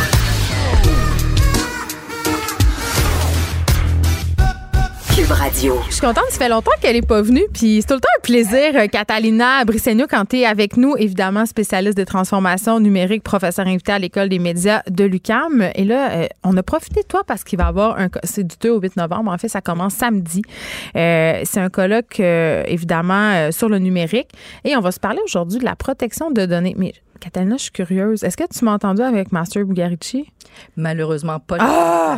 Je voulais te demander, ben OK, je te demande quand même si tu trouves qu'on vit trop à travers nos écrans, quand, parce que tu as, écrit aussi un livre euh, sur Oui. l'utilisation des écrans par nos enfants. Puis là, Master, il disait, tu sais, à l'Halloween, il y a beaucoup de parents qui vont filmer, qui font des stories. On dirait qu'on vit plus le moment. Ben, écoute, c'est sûr qu'il y a un gros déplacement. On a l'impression que nos vies se passent beaucoup par l'intermédiation des, euh, des Comme si ça se écrans. passe pas, si c'est pas sur Instagram. En, en fait, c'est- c'est vraiment particulier euh, parce que je te dirais que tu sais que les sociologues, en fait, ont un gros débat là-dessus, à savoir est-ce qu'on est en train de faire de la vraie communication humaine quand on parle à travers les écrans. Il y a un gros débat autour de est-ce que, que ça- ça existe ouais. la, la vraie conversation entre humains lorsque euh, on est constamment euh, à travers le Le prisme des médias sociaux Ben oui, de notre téléphone. fait. Mais en même temps, de nos si on communique pour vrai. connectés. on- tu sais, donc, il y a tous les enjeux, tu sais, derrière aussi ça. C'est-à-dire, euh, euh, pour beaucoup, ça signifie aussi un anonymat. Pas toujours, mais euh, pour beaucoup de gens, ça signifie un anonymat et tout ça. Puis c'est clair que le temps qu'on passe euh, englouti par Mm. nos écrans, ben c'est pas un temps dans lequel on est dans la vraie vie. Puis euh, Non, mais en même temps, je vais me faire l'avocat du diable. Si toi et moi, on, on se connaît puis qu'on a une discussion par Messenger sur Facebook, notre discussion, elle est autant valable que si elle se passait en vrai. Oui, tout à fait. C'est pour ça que je te dis qu'il y a un débat. Il y a tous ceux qui pensent qu'au Oui, contraire, ça. nous isole, puis il y, a, il y a les autres qui disent que non, non, c'est tout à fait valable. Je te dirais même qu'il y a beaucoup de psychologues aujourd'hui qui considèrent que la- les relations amoureuses, même créées en ligne à travers des sites de rencontres, puis même à la limite euh, sur des territoires différents, euh, activent néanmoins, euh, tu sais, les neuropsychologues disent ça active quand même toutes Les mêmes sphères. les mêmes sphères d'amour et de relations. Donc, c'est clair qu'il y a un aspect relationnel dans, sur les réseaux sociaux numériques qui, qui est existant. La question, c'est comment on équilibre. C'est toujours la même histoire. C'est le fameux arbitrage entre euh, le temps, l'attention, la concentration qu'on passe euh, sur les réseaux sociaux numériques ou à travers nos appareils, puis euh, la, la portion de notre vie qui Ouais. se passe à travers les écrans versus, le reste. OK. Euh, Parlons-nous de ce colloque qui va se Oui. tenir à partir du 2. Mêlez-vous de vos données, hein, jeu de mots. Euh, et là, évidemment, on se penche sur la fameuse question de la protection des données. En tout cas, toi, c'est ce dont tu vas nous parler aujourd'hui. Euh, bon, on le sait, là, dans l'actualité, il y a plein de raisons qui nous amènent à penser que nos données sont de moins en moins en sécurité. Puis je disais au début de l'émission, je me disais, mais on sait tout ça, là, Catalina, tu sais que Bon, il y a eu la fuite de données chez Desjardins. Il y a eu il y a des Oui. bris chez Transnord. Tu sais, Il y, en a plein, là. Puis on Des devient mauvaises nouvelles, il y en a plein. mais moi, je suis rendue, je me dis, non, mes données valent plus rien. Puis j'ai un peu dans le déni. Tu sais, je me dis, bah, qui va vraiment faire quoi avec ça? Pff, Je sais pas. C'est intéressant que tu dises ça parce que, premièrement, tu as raison de dire que euh, les gens sont de plus en plus conscients de ça. Je ne Ouais. sais pas si tu sais, euh, Geneviève, mais il y a deux jours, euh, Statistique Canada a révélé une enquête euh, sur les habitudes numériques des Canadiens et des Canadiennes. Mm-hmm. Une enquête qu'ils n'avaient pas faite depuis 2012. Peux-tu croire? Écoute, le monde a changé en Titi depuis. Euh, J'aurais envie de te dire que c'est vraiment un monde différent. Différent, très différent, en tout cas si on parle du numérique. Oui. Mais pour te dire là-dedans, il y a des bonnes puis des mauvaises nouvelles. Euh, les mauvaises nouvelles, c'est qu'évidemment, euh, 57 euh, des Canadiens déclarent une augmentation, en fait, des incidents liés à la cybercriminalité ou la cybersécurité plutôt. Euh, non, c'est pas surprenant Plus on est en ligne statistiquement. E- Effectivement. Donc, il y a les virus, comme tu disais. Là, tu sais, euh, bon, il y a évidemment les virus, le détournement. euh, on nous amène sur des sites frauduleux, des emails, ce qu'on appelle le hameçon- hameçonnage, etc. La bonne nouvelle, c'est qu'il y a 61% des Canadiens qui disent avoir supprimé l'historique de navigation, 60 qui bloquent leur courriel euh, lorsqu'ils ont des courriels non sollicités, puis 42 qui ont modifié des paramètres de confidentialité. Bref, on commence à comprendre qu'il faut prendre des mesures puis qu'il faut être, euh, faut faire attention à ces choses-là. Maintenant, par rapport au point que tu apportes, je pense quand même qu'on a encore des choses à apprendre. Puis c'est pas une raison en fait pour baisser euh, et abaisser la- les gardes ou notre vigilance. Oui, c'est comme si on abandonne, on baisse les bras. Oui, mais c'est exactement le type de démission, puis, par, puis, puis, puis notamment de démission parentale qu'il faut Ben. éviter. Parce que moi, c'est de ça que je parle. Comme tu sais, j'ai écrit Ouais. ce livre Parents dans un monde d'écran. Et c'est ça qu'il faut éviter parce que tu as peut-être raison. Peut-être que toi, Geneviève, tu dis, oh, pff, ils veulent plus rien me donner, puis libre à moi de décider si on les capte à mon insu ou si je les donne volontairement. Par contre, tu as une responsabilité envers les enfants. Puis, Parce nos- sont aucunement nos- conscients. nos enfants sont pas dans une position où ils peuvent exercer toujours leur consentement. Et je te dirais que c'est une problématique qui se pose même face à leurs propres parents. Tu sais, par exemple, que euh, un des éléments, une des tendances très fortes, c'est ce qu'on appelle le sharenting Oui, en anglais. partager des photos à le surpartage de Ouais. photos de nos enfants euh, sur Internet, c'est absolument effarant. Il y en a aujourd'hui, là, c'est l'Halloween. La oui, aujourd'hui, il y en a beaucoup sur les réseaux sociaux numériques et c'est déjà un début, en fait, pour commencer cette réflexion autour de euh, quelle est notre responsabilité face au consentement de nos enfants, face à la protection euh, de leur identité, de leur vie privée, euh, de leurs données personnelles et parce que si on souhaite éventuellement leur enseigner les bonnes pratiques en termes de prudence puis de protection des données personnelles, encore faut-il que nous-mêmes, on soit exemplaires là-dessus. Donc, il y a des risques réels qui sont euh, liés à ça. Juste pour revenir à l'exemple très, très concret du surpartage de photos, évidemment, tout ce qu'on met sur Internet ne s'efface pas, comme tu le sais. Donc, il faut avoir cette perspective à long terme que toute cette trace numérique qu'on est en train euh, de créer, pas toujours avec le consentement de notre enfant, va le suivre jusqu'à l'âge adulte. Mais tu sais quoi, Catanila? Oui. Tu sais, euh, il y a des parents, puis moi, la première, des fois, je me dédouane en disant Ah, j'ai demandé à ma fille si ça dérangeait que je mette sa photo sur Instagram, puis elle me répond du non.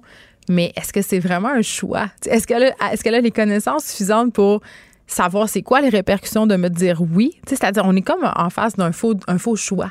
C'est pas vraiment un On est- consentement éclairé. Ben, c'est pour ça qu'il faut leur expliquer aux enfants. Donc, au fur et à mesure qu'ils grandissent, il faut leur faire part de ce que ça implique de créer cette trace numérique et de créer cette identité numérique qui va les suivre toute leur vie. Autant des photos Et- d'enfants en couche, pas grave. Là. Ben, écoute, Geneviève, je te dirais que 50, les statistiques là, disent que 50% euh, des photos qu'on trouve sur les réseaux de pédophilie sont dérobées sur des euh, réseaux sociaux numériques. Et là, là. Alors, première affaire, si tu mets des photos de tes enfants en ligne, évite qu'ils soient nus ou semi-nus. Ben, il Euh, me semble que c'est l'évidence. Il me semble que c'est Ben, l'évidence. c'est c'est parce que tu fais référence à, à- à la photo euh, cute. Parce que c'est vrai que c'est parce qu'on trouve ça cute Ouais. habituellement. Mais je te dirais que, par exemple, euh, tu vois, euh, au Centre euh, de, de national de coordination d'exploitation pour enfants, la GRC, là, euh, depuis 2018, en fait, il y a 1270 cas de l'heure euh, fait par ordinateur envers des enfants. C'est une augmentation de 36% depuis 2014. C'est-à-dire, on essaie de.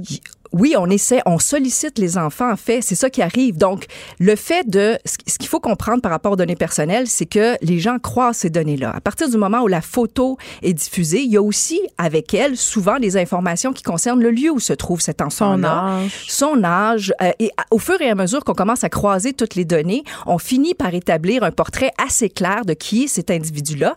Et par la suite, euh, au fur et à mesure que les enfants grandissent, qui se retrouvent par exemple avec des comptes de messagerie ou sur les réseaux sociaux sociaux C'est là qu'on peut utiliser ce qu'on Ben, c'est comme ça qu'on finit par les traquer. Et beaucoup, beaucoup de jeunes, euh, même en âge préadolescent, euh, déclarent être souvent sollicités euh, à des endroits où même les parents pensent pas. Par exemple, en jouant en ligne, euh, en mode coopératif. euh, oui, TikTok Exactement. Donc, en ligne et sur des réseaux sociaux numériques sur lesquels que nous, comme parents, parfois, on peut trouver de l'extérieur euh, relativement mignon ou relativement bénin.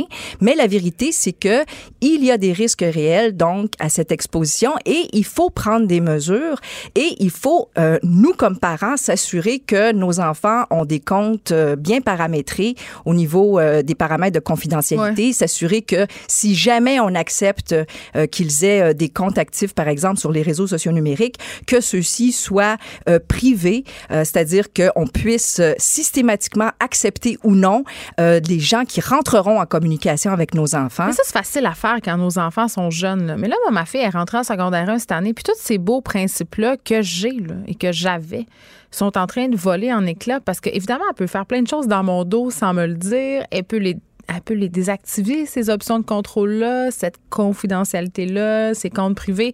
Donc, c'est excessivement difficile comme parent d'exercer, d'exercer pardon, une, une vigilance de tous les instants. Oui, c'est vrai, mais Tu, sais, tu c'est- parlais de baisser les bras tantôt, là. Ouais, mais il en fait, il faut les éduquer. Il faut que nous, on s'éduque, il faut qu'on les éduque. D'ailleurs, tu sais, euh, dans ma présentation euh, samedi, euh, j'articule euh, toute une, une, approche, en fait, une attitude que je considère que les parents doivent développer face à la protection des données personnelles de leurs enfants. Puis j'appelle ça, c'est un cri du cœur.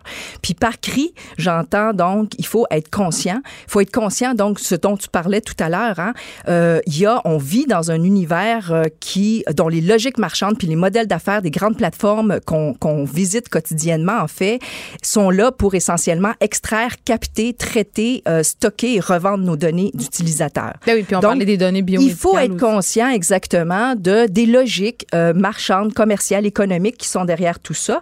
Euh, il faut s'éduquer, il faut comprendre comment fonctionnent ces algorithmes-là.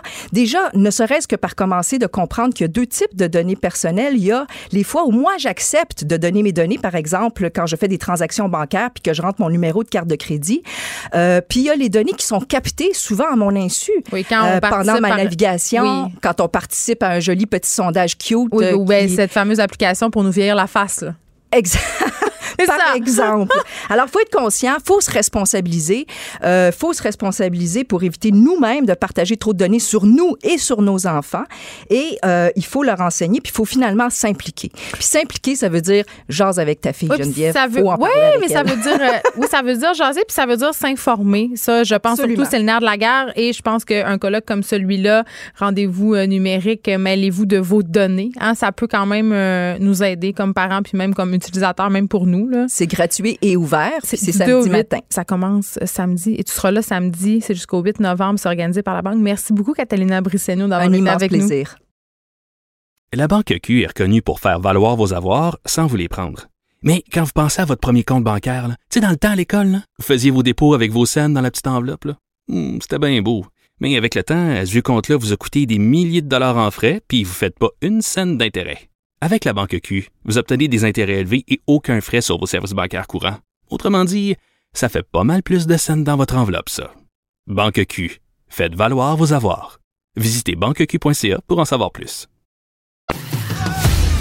Geneviève Peterson, la seule effrontée qui sait se faire aimer. Jusqu'à 15, vous écoutez Les effrontés. C'est pas parce que c'est l'Halloween qu'on parle du salon de la mort, c'est vraiment ça a tombé comme ça et je suis avec euh, sa fondatrice euh, Poussadi Vanni. Oui. Euh, Bonjour. Tout de suite en partant là, je l'ai dit au début de l'émission, moi la mort, c'est la chose qui me fait le plus peur au monde. Donc à chaque année quand je vois vos pubs parce que ça fait déjà quelques années que vous existez, C'est la deuxième année. J'ai je suis comme pas bien. Ah oui. Je me dis un, c'est quoi le salon de la mort? Et pour vrai, qui a envie d'aller là, de se faire parler de ça, que c'est comme la pire chose? En fait, on fait pas, on va pas se faire parler. C'est OK. que- c'est des gens qui sont rendus là dans leur réflexion, qui sont prêts, sont assumés euh, face à cette fin de vie-là et qui sont curieux de savoir qu'est-ce qui s'offre, qu'est-ce qui se fait pour éventuellement préparer leur départ ou ceux d'un proche. Mais là, c'est à tête reposée, ils sont pas dans l'urgence. Alors, il y a comme une sérénité, là. Il n'y a pas de, de rush. Les gens vont C'est là. pas des gens qui, nécessairement qui sont malades, qui sont Oui, en fin il y de en vie. Il y en a, y mais en ce n'est pas sont- que ça. Ce n'est pas que ça. C'est vraiment des gens qui viennent et qui ont envie de s'informer et qui ont toujours eu envie d'en parler, mais il n'y avait, y a pas de tribune pour en parler. Il n'y a pas d'espace public pour en parler. Là, il y a des gens qui font de l'accompagnement, qui sont là comme exposants. Il y a des maisons funéraires. Il y a des gens qui font de la planification. Il y a de tout. Il y a des On peut artisans. planifier sa mort? Ben, planifier dans le sens, tout ce qui a trait à la paperasse. Notariat, euh, notre patrimoine. Quand on commence à avoir des enfants, c'est là qu'on se dit qu'est-ce qu'on leur laisse? Pas leur laisser ce fardeau-là. Mais Madame Vanny, je comprends. Tout ça, là, c'est Oui. utile, OK? Il faut en parler, puis c'est pour ça que j'avais envie de vous entendre puis de vous inviter. Mais quand même, avec la vie qu'on mène, il n'y a pas beaucoup de monde qui, la fin de semaine, se dit hey, moi, en fin de semaine, là, je filerais aller parler de mes préarrangements. On va aller là en famille. Ça, c'est un peu. Ben, c'est tabou. Il y a quelque chose de tabou. Ben, c'est sûr, c'est un tabou. On l'a- société a entretenu ça, on, on met ça au brancard. Autant on est exposé tous les jours à la mort, aux expressions reliées à la mort, Ouais. mais autant qu'on est ausculté, on la, on veut pas la voir. Mais en même temps, vous, vous le dites, là, on est pris dans la routine et tout ça. Mais regardez, quand on est conscient de cette finitude-là, on profite davantage de la vie et chaque instant qui se présente à nous, parce que la majorité des gens qui sont dans cette routine-là ne font qu'exister. Vous avez dit quelque chose que je trouve vraiment très intéressant. Notre rapport à la mort a un peu changé, puis ça va vite. Puis je sais pas, mais on dirait qu'avant, euh, notamment quand on parle de, des rites funéraires, OK? Avant, quelqu'un mourait, on le veillait quelques jours. Euh, le processus durait, tout dépendant des cultures, évidemment, une semaine, deux semaines. Dans certaines cultures, même un mois. Moi, ma grand-mère est morte, ça fait trois ans. Bing, bang, boum, en 24 heures, c'était réglé. C'est surréaliste. On se dépêche. C'est comme si on se dépêche de mourir, puis de régler ça. C'est justement ce savoir collectif-là qui était justement transmis de génération en génération, mais est perdu. Hein? Alors, Ouais. je pense que c'est notre société qui a contribué. Chacun, on est tous responsables de ça, de cet engouement-là, comme tout comme la surconsommation qu'il y a autour de nous. Alors, Mais autour de la mort aussi, là, on se comptera pas. oui, mais peur, pourquoi? hein, Mais la- pourquoi il y a de la surconsommation ou il y a des ou de la consommation où euh, on se dit mon Dieu pourquoi j'ai fait ça, pourquoi j'ai fait ce j'ai acheté choix-là un cercueil à 25 000 ben, c'est comme je lève ma main, c'est par cette C'est ex- vrai? c'est par cette expérience. Je vous dirais pas que c'est ce montant-là, mais c'était le plus beau, le plus shiny, le plus chromé. Vous avez déjà pris vos préarrangements? Non, mais c'est ça, c'est ce projet-là qui m'a initié, c'est le décès de ma grand-mère dont j'ai dû m'occuper, OK. qui a, qui, a, qui a suscité ce souhait-là de, de créer un espace public pour dire, non, comment ça se fait que j'entends toutes sortes d'histoires malheureuses comme ça, comme la mienne? Comment se fait-il qu'on n'est pas préparé? Comment se fait-il qu'il n'y a pas d'endroit où il y aurait toute une tous les gens qui seraient sous un même toit où on pourrait aller poser nos questions, justement, comme je disais, à tête reposée. Parce que vous avez pas eu une belle histoire quand vous avez accompagné Ben non, votre parce que j'étais, je savais pas comment faire. J'étais pas accompagnée. Oui, il y avait des gens qui étaient là pour me vendre leur service, mais je, je veux dire, j'étais, j'étais en fait, euh, tu sais, pas, pas, pas préparée. Donc, ce que ce qu'on invite à faire euh, aux gens euh, ou en venant au salon de la mort, c'est de se préparer, de devenir acteur de justement de leur destinée face à, à la célébration funéraire ou de ceux de leurs proches. Mais de, de s'en remettre, tu sais, d'être responsable aussi en quelque part, sans être moralisateur. Là, je veux dire, tu as une place pour t'informer. Là, alors profitez-en. Là. Puis je dirais qu'en parler, ça fait pas mourir. Non plus, tel est le slogan. Ben, oui, mais en même temps, c'est vrai, c'est un peu comme euh, les questions euh, d'assurance vie. C'est-à-dire, les gens sont toujours réticents à en parler. Puis, il y a des pubs, quelque chose de super intéressante. On entend ça euh, ces temps-ci circuler. Je sais pas si c'est parce qu'en novembre, c'est un peu le mois des morts, mais euh, beaucoup de chicanes de famille, beaucoup de déchirements par rapport justement aux dernières volontés, au préarrangement. Puis, l'idée, c'est de dire régler tout ça. Réglez donc ça. Ou à. Enlever ça. Oui, enlever ça dans de la tête de vos héritiers qui ont déjà vécu un moment difficile. Tout ce qu'on peut euh, justement euh, enlever comme fardeau à nos enfants ou à nos descendants, là, il faut le faire. Puis en plus, même nous, quand on, on a un premier enfant, on s'achète une maison, on prend des assurances. Des fois, on les achète en double, en triple, mais on les a déjà par défaut ailleurs. Alors, tu sais, il faut se questionner aussi.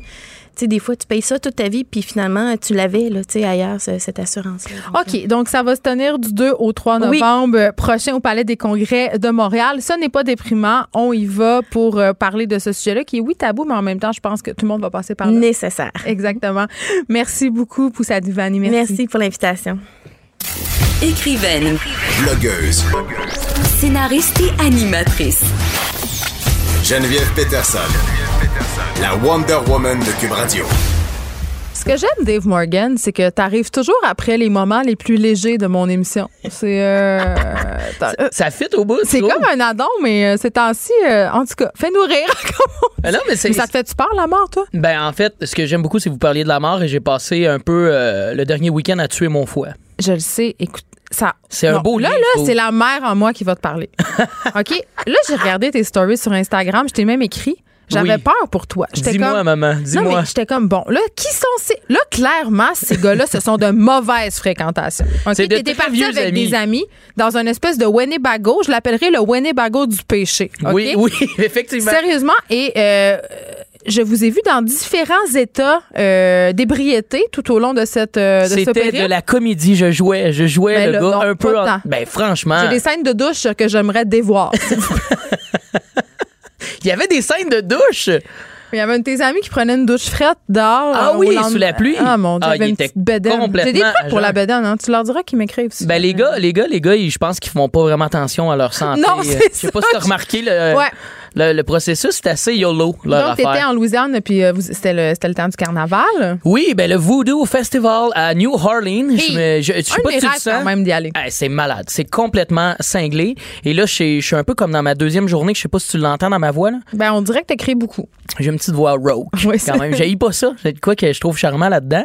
Ouais. Mais c'est la fatigue qui a amené ça. Et euh, c'est tough les retours de vacances, hein? Je sais pas si tu le sais. la déprime post-vacances. Je suis direct là-dedans. Moi, je sais pas si ça te fait ça. Moi, c'est un feeling de comme si j'avais fumé un joint, mais je ne fume pas Mm. dans la vie. Fait que le, le retour des vacances, c'est un peu comme si tout ce que j'essayais de faire, j'avais pas les capacités requises. Je me sens foggy. Fait que Ben, là, moi, j'ai tout le temps le même schéma quand je pars en vacances. C'est-à-dire, euh, bon, là, je pars, là, j'arrive, ça me prend deux, trois jours avant d'arrêter d'être hystérique, c'est-à-dire d'être sur le beat, euh, Ouais. je travaille comme une folle. Là, je commence un peu à relaxer, OK? Là, au bout d'une semaine, je suis comme, hey, mon Dieu, j'étais carré d'être en vacances, j'étais carré d'être en vacances. Là, je capote, je vais revenir. Puis si je continue, là, j'ai plus le goût de revenir jamais. Je continue. Ouais, ouais, Ouais. je comprends. Il y a comme Il y a un comme petit. un- euh, ouais. Mais je me suis pas rendu là. Moi, c'était seulement une petite semaine. Ben, quand même. qui était assez intense. Je dirais pas Ben, que tu sais il y a des vacances où euh, des vacances où tu t'es reposé. Non mais il y a ça, ça c'est reposé comme vacances. Moi je me suis posé, OK? Il y a comme le re s'est jamais pointé la face dans ces vacances là. OK. J'ai acheté mon billet puis il a fait c'est cool man, on, on va se voir ailleurs mais que t'ailles dans un tout compris puis que tu fasses du tricot, ce sera pas possible que tu te reposes là-bas.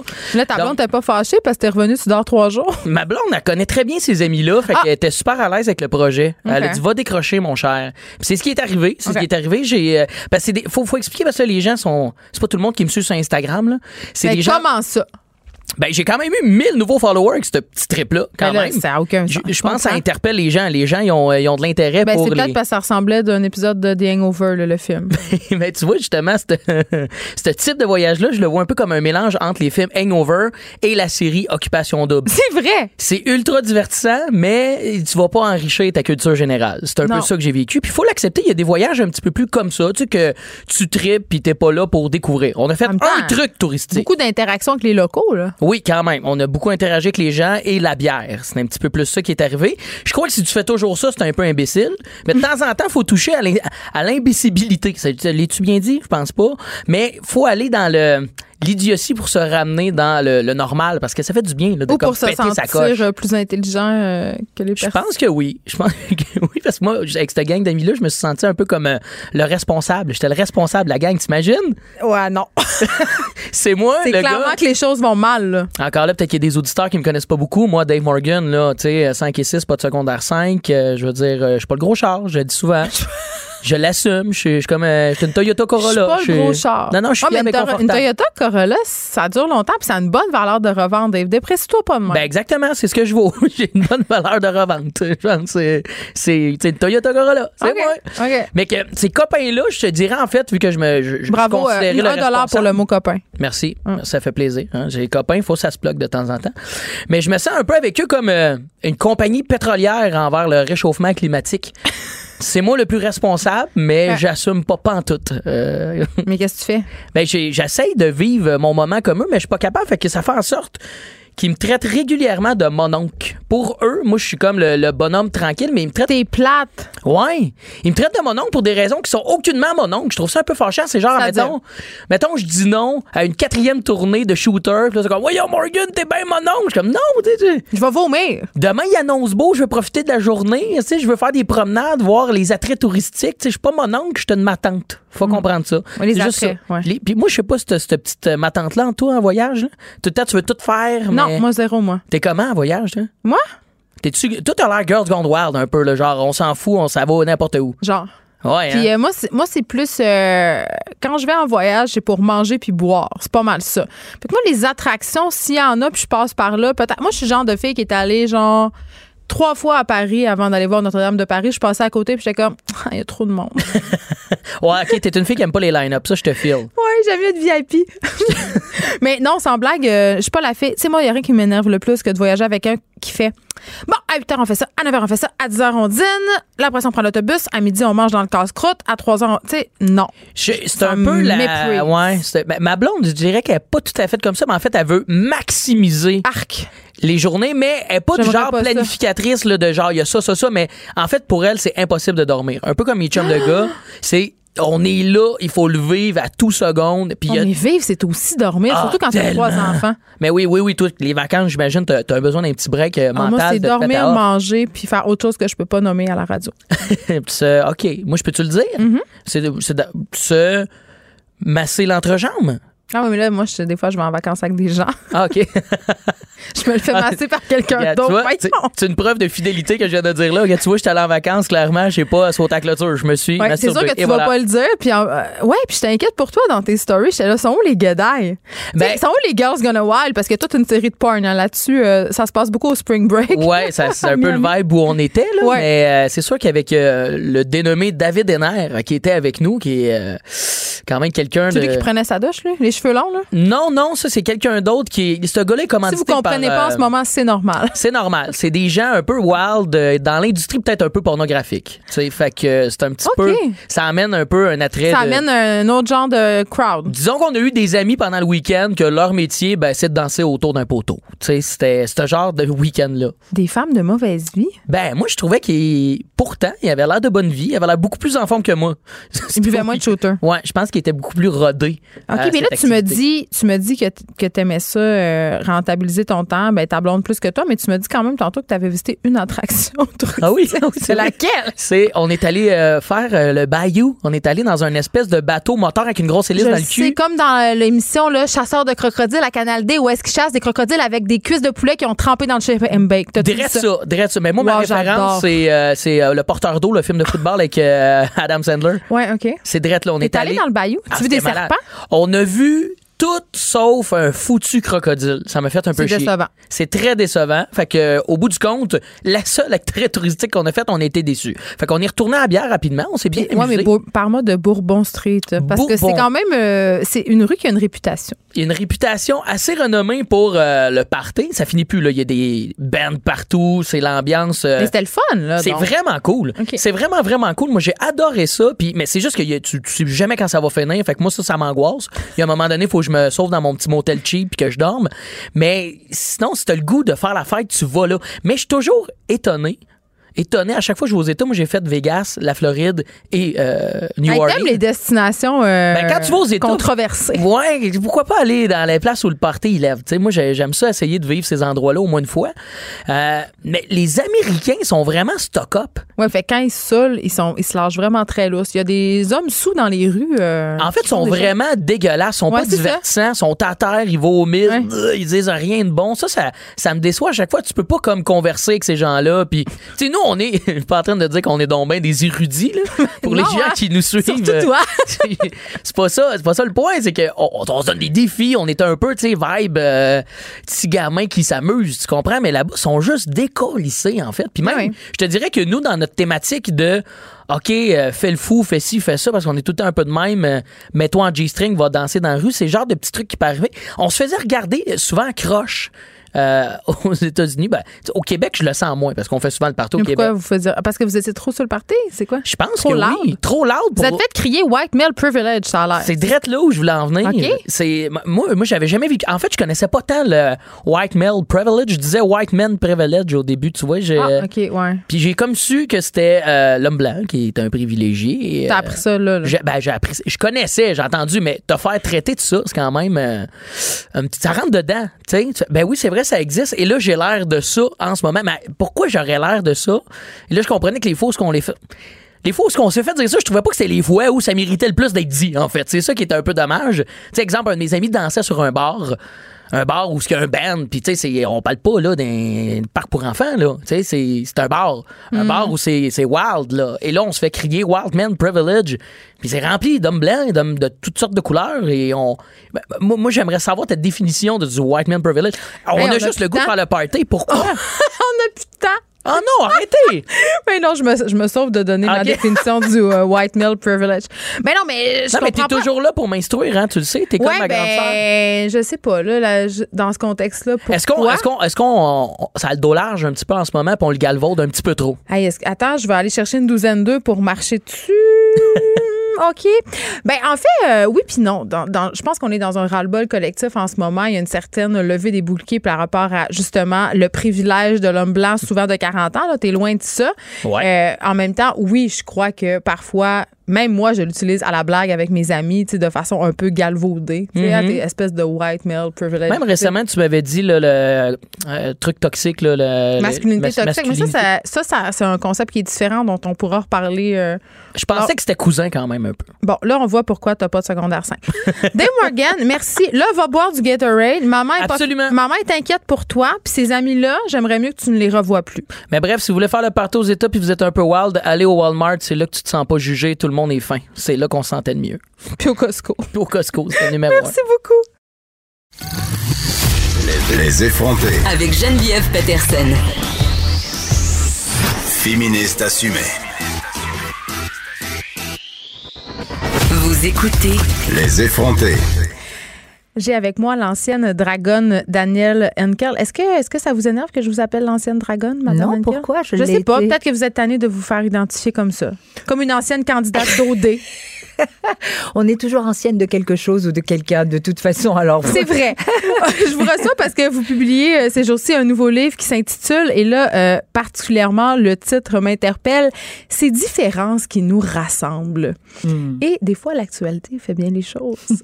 Hier, on apprenait euh, que le gouvernement de François Legault allait faire passer un test de valeur aux immigrants travailleurs qui désirent s'établir au Québec. J'ai en- J'ai tellement envie de vous entendre là-dessus. Comment vous prenez ça? Mais écoutez, je prends ça euh, comme j'en parle dans mon livre, hein, de ce sujet. Je parle de l'immigration, je parle des jeunes, je parle de laïcité, etc. Mais Tous les bon, sujets qu'il faut pas aborder à Oh, table si on tout veut pas se chicaner. Mais ce qui, est, ce qui est surtout drôle, c'est que j'ai commencé à écrire ce livre il y a 14 mois, donc c'est pas hier, Ouais. et, et sans savoir ce qui allait se passer. Donc ça démontre un peu que ces sujets-là sont des sujets d'actualité mondiaux, pas juste chez nous, mais là on se pose plein de questions. Et, et- et comme je lis dans mon livre, si j'ai choisi le Québec, c'est parce que pour moi le Québec est une terre d'accueil du savoir-vivre, du mieux-vivre, et je crois qu'on oublie quelquefois quel point le regard des autres, et je parle mondialement, vis-à-vis de nous, d'abord le Québec, mais surtout du Canada aussi, c'est nous sommes un exemple, un exemple de, du savoir vivre ensemble. Et donc, j'ai été un peu surprise de voir un petit peu ces commentaires depuis quelques mois qui se soulèvent, des gens qui décident que, bon, ben, la différence aujourd'hui, ça fait peur. Mais de quoi est-ce qu'on parle? Ben c'est ça, parce que là, vous me dites, j'écris mon livre depuis 14 mois. euh, ce fameux test n'était pas dans l'air du Non. temps, mais quand même, il y avait toute cette discussion autour du projet de Mais loi 21. Mais oui. Euh, une discussion euh, sur le nationalisme aussi québécois, sur la langue, sur une certaine protection des valeurs. Et ça m'amène à la réflexion suivante. Est-ce qu'on est en train de prétendre collectivement qu'il y a des valeurs euh, québécoises qui seraient supérieures à celles des personnes qu'on veut accueillir ou pas? Mais vous savez, il y a quelques années, j'ai écrit mon premier livre. Il y a quelqu'un, un journaliste, qui m'a posé la question. C'était à ce moment-là, c'est drôle, hein, mais on dirait que j'ai comme le un timing. C'était Ouais. la charte des valeurs. Bon. Et- et- non, mais, Non, mais ça fait vrai. longtemps que ça, ça grouille en Mais dessous. Oui, tu sais. vo- voilà. Et donc, j'ai répondu, mais de quoi est-ce qu'on parle?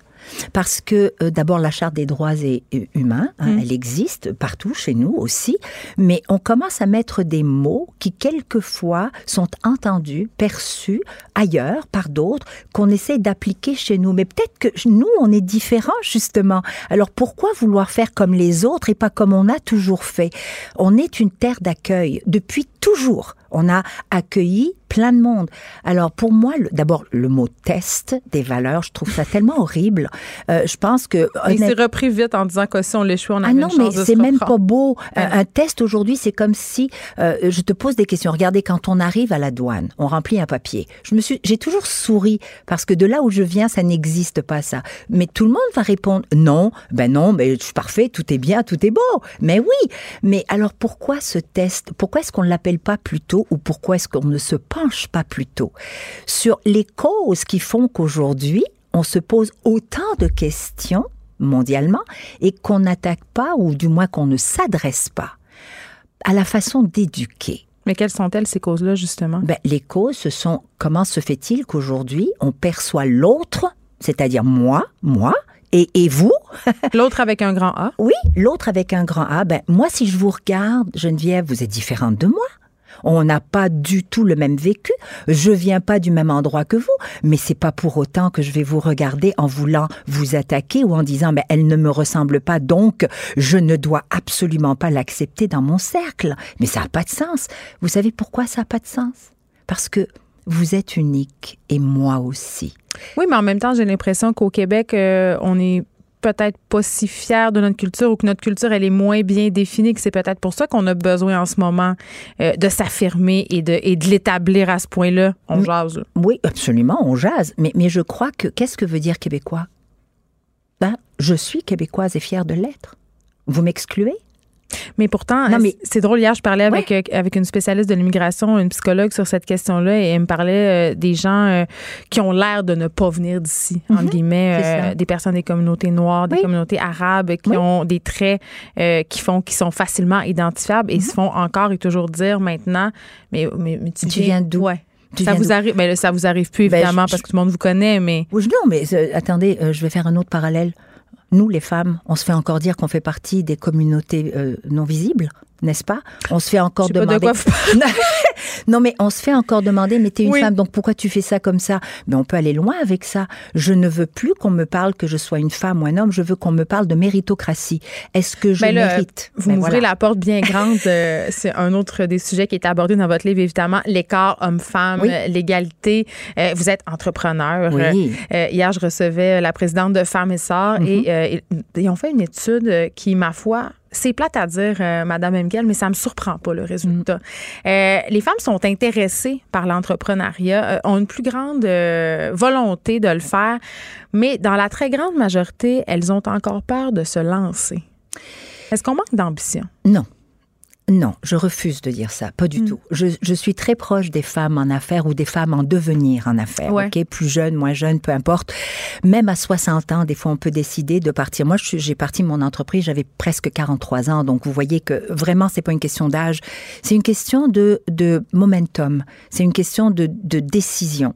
Alors, lorsqu'on parle que les femmes peut-être réfléchissent plus, eh bien, parce que d'abord, je reviens, je m'excuse, hein, c'est c'est forcé, on est différente. On est différente dans la façon dont on conçoit les responsabilités qui sont les nôtres. On est femme, d'abord, on, la famille d'abord, hein, les enfants, euh, les parents. Mais c'est pas un peu un préjugé, ça, de dire ça, que les femmes sont plus intéressées par la famille, Non. par les enfants? J'ai pas dit qu'elles étaient plus intéressées. J'ai dit qu'elles se sentaient plus responsables. Alors c'est Ok. c'est différent. C'est qu'on a cette, on dirait qu'on on nous l'a toujours inculqué. Cette charge-là. Cette charge qui que nous portons. Il y a Mm. personne qui nous l'a mis sur le dos. Nous la portons. C'est pour ça que je parle dans mon livre des Wonder Woman.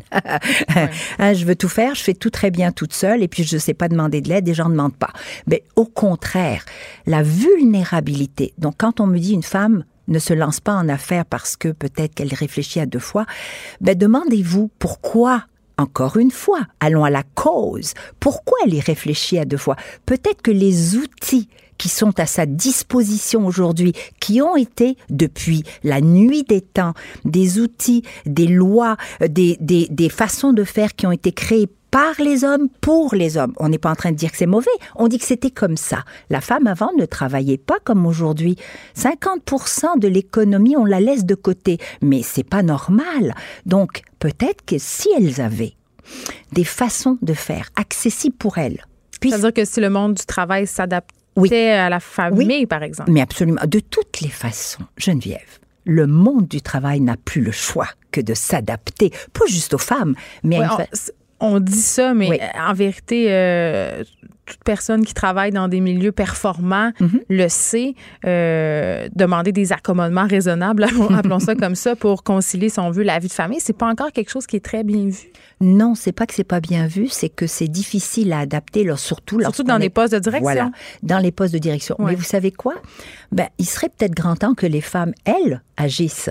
Je vous donne un exemple. Quand Mm. une femme est en poste de direction, ben, qu'elle commence à faire en sorte qu'elle s'entoure d'autres femmes euh, de mérite qui, elles, ensemble, vont créer aussi une façon de faire. Vous savez, dans les, chez- dans les banques, je les vois aujourd'hui, il y a moins de cinq ans, il n'y avait pas de comité qui organisait de l'entrepreneuriat ou des discussions au sein même de ces institutions pour les femmes, par les femmes. Et ça se fait aujourd'hui. Pourquoi? Parce que ça a pris probablement une à une direction qui a dit mais attendez une minute, on a une voix, on veut peut-être faire les choses différemment. Exemple, si on va faire des jeux et qu'on va faire du golf, ben peut-être que nous le golf ça nous intéresse pas, c'est parti comme ça. On aimerait peut-être plus aller au spa, pourquoi pas?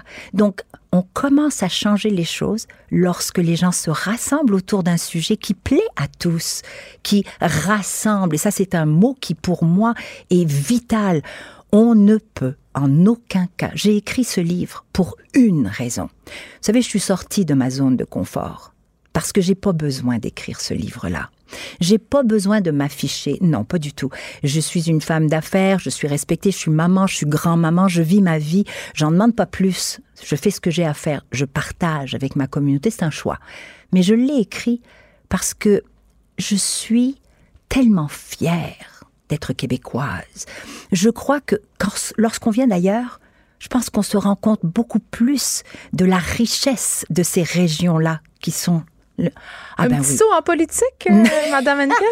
Vous savez, je vais vous répondre. Vous sonnez beaucoup comme une politicienne en ce Et moment. pourtant, j'en suis. ah, alors, je ne suis pas- c'est pas Non, un- pas du tout, pas du tout. Je vais le prendre et je vais, je vais même euh, euh, pour vous montrer un peu euh, jusqu'où je peux aller. Hmm. C'est que je fais de la politique à partir du moment où nous avons une voix, nous avons des opinions, nous sommes citoyens engagés, on fait de la politique à notre façon. Si vous me demandez est-ce que je vais faire le saut en politique, j'en sais rien, puis je suis très sincère.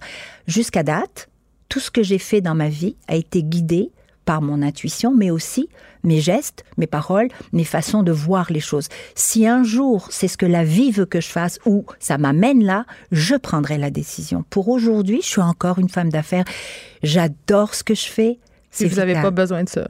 Non, je, je dirais pas que j'ai pas besoin de ça. Je dirais que tant que les gens auront envie de voir ma perception des choses et de continuer de converser, on a besoin de dialoguer, on n'a pas besoin de se taper dessus. Je trouve dommage que nous soyons rendus là. Je veux dire, on a tous le droit des opinions, mais ces opinions-là, si je vais pas voir l'autre, si je lui demande pas pourquoi il me trouve différente, je pourrais pas aider, je pourrais pas corriger. Donc, est-ce que ce livre, c'est une façon euh, de rassembler euh, en célébrant nos différences? Absolument. Mon Dieu, comment voulez-vous? On- La différence, nous, nous- elle est partout. Hmm. Elle est partout. On est tous différents. Il n'y a pas une personne qui ressemble à une autre. Donc, on est unique. C'est ce que je dis. Je- je- J'essaie de dire, on parle de différence, mais en réalité, je pense que le mot n'est pas bon parce qu'on est différent. Tout est différent. Ça s'appelle quand même ces différences qui nous rassemblent. Mais justement. Mais pour vrai, il y a plein de sujets là-dedans. Euh, on n'a pas eu le temps de s'y attarder, mais euh, le fossé générationnel, l'éducation des enfants, Ah oui. évidemment, l'immigration, les Oui. questions identitaires. C'est vraiment à lire. Merci beaucoup, Madame Danielle. Ça m'a fait grand plaisir de vous recevoir. C'est réciproque. Merci. Merci beaucoup. Les effrontés. Deux heures où on relâche nos bonnes manières.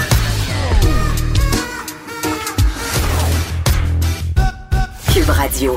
Bon, c'est officiel, on vient euh, de me l'annoncer puisque je ne vois point dehors, euh, moi, euh, de mon studio. Il a commencé à pleuvoir, Caroline J. Murphy. Le grand déluge est aux portes de la ville. Et j'ai laissé mon parapluie dans mon char.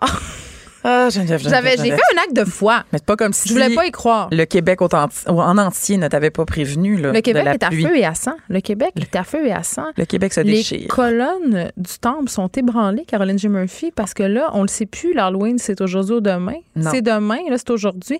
J'ai posé la question sur mon Facebook, ça continue à rentrer les messages, trois choses. Les C'est gens sont, se- s'entre-déchirent Mhm, sur ma page. Ben écoutez, sur, euh, on a la, la grande liste là, des villes qui ont décidé de reporter l'Halloween sur notre site. Si jamais vous C'est demandez. là qu'on parle la musique, euh, la musique Non, de tes non, nouvelles. Ah, non, pas de suite, pas de parce que j'ai vraiment hâte à ce moment-là. Oh, là. ouais, non, non, non, non, non, non, mais c'est juste si jamais vous demandez si votre ville fait partie des Ben, gens qui ont eu peur. là pour nous. ou pas, euh, ben, je veux dire, on va avoir les réponses. Fait que, donc, euh, voilà. Sinon, ben, bonne chance à ceux qui vont passer ce soir. Ça Apparemment, a ils l'air que annoncent. Québec euh, maintient. Ouais, Québec maintient. C'est comme la grande guerre Québec-Montréal. C'est pas les Gaulois, hein? C'est super drôle. Ça va être plus intéressant que nous autres. Mais, mais tu sais, à Québec, ils ont déjà vu ça du vent. là. Je veux dire, ça leur fait tu C'est une région éloignée, c'est ça. C'est une région éloignée, puis c'est une région là, c'est pas vrai. presque Là, vous savez que les gens de Québec, là, que je vous aime puis que je vous traite Oui. pas de région. OK? C'est pas ça. Mégalopole, cosmopolite, Mm-hmm. Québec. OK? Merci. Bon, Tout le monde passe son test des valeurs là-bas. Je le sais. Haut la main. c'est clair. Alors, parlant d'Halloween, Là, on parle la musique. on parle de J'ai musique. tellement hâte. OK, on parle la musique. Yes. T'as des dépêches spéciales?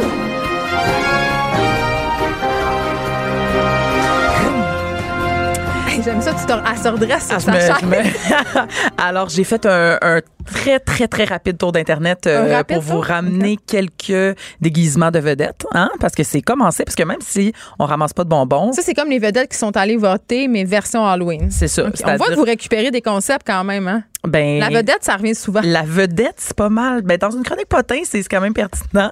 Mais attends, mon premier, parce que là, celui-là est quand même, euh, est quand même fabuleux. Je sais pas si tu as vu ou si vous avez vu à la maison, Philippe Fignou s'est déguisé en Justin Trudeau, Ah oui, euh, il a qui fait fait des selfies en white face. Donc voilà, Mais on ça, en a un premier. très drôle. C'est très drôle. Ça, il a ça, gagné. il a ça, là, gagné. pour les gens qui sont chez eux puis qui sont en train de se dire ben c'est ça lui a le droit de le faire puis c'est hein double standard ben oui double standard parce que savez-vous quoi? Les blancs ne sont pas victimes d'opprobre et de répression et d'esclavagisme depuis la nuit des temps fait qu'il y a le droit Il a le droit. Et je veux dire, c'est exactement ce qu'il fait, là, dénoncer ça en se riant, riant de Justin Trudeau, fait que soufflet. Hein? C'est rigolo.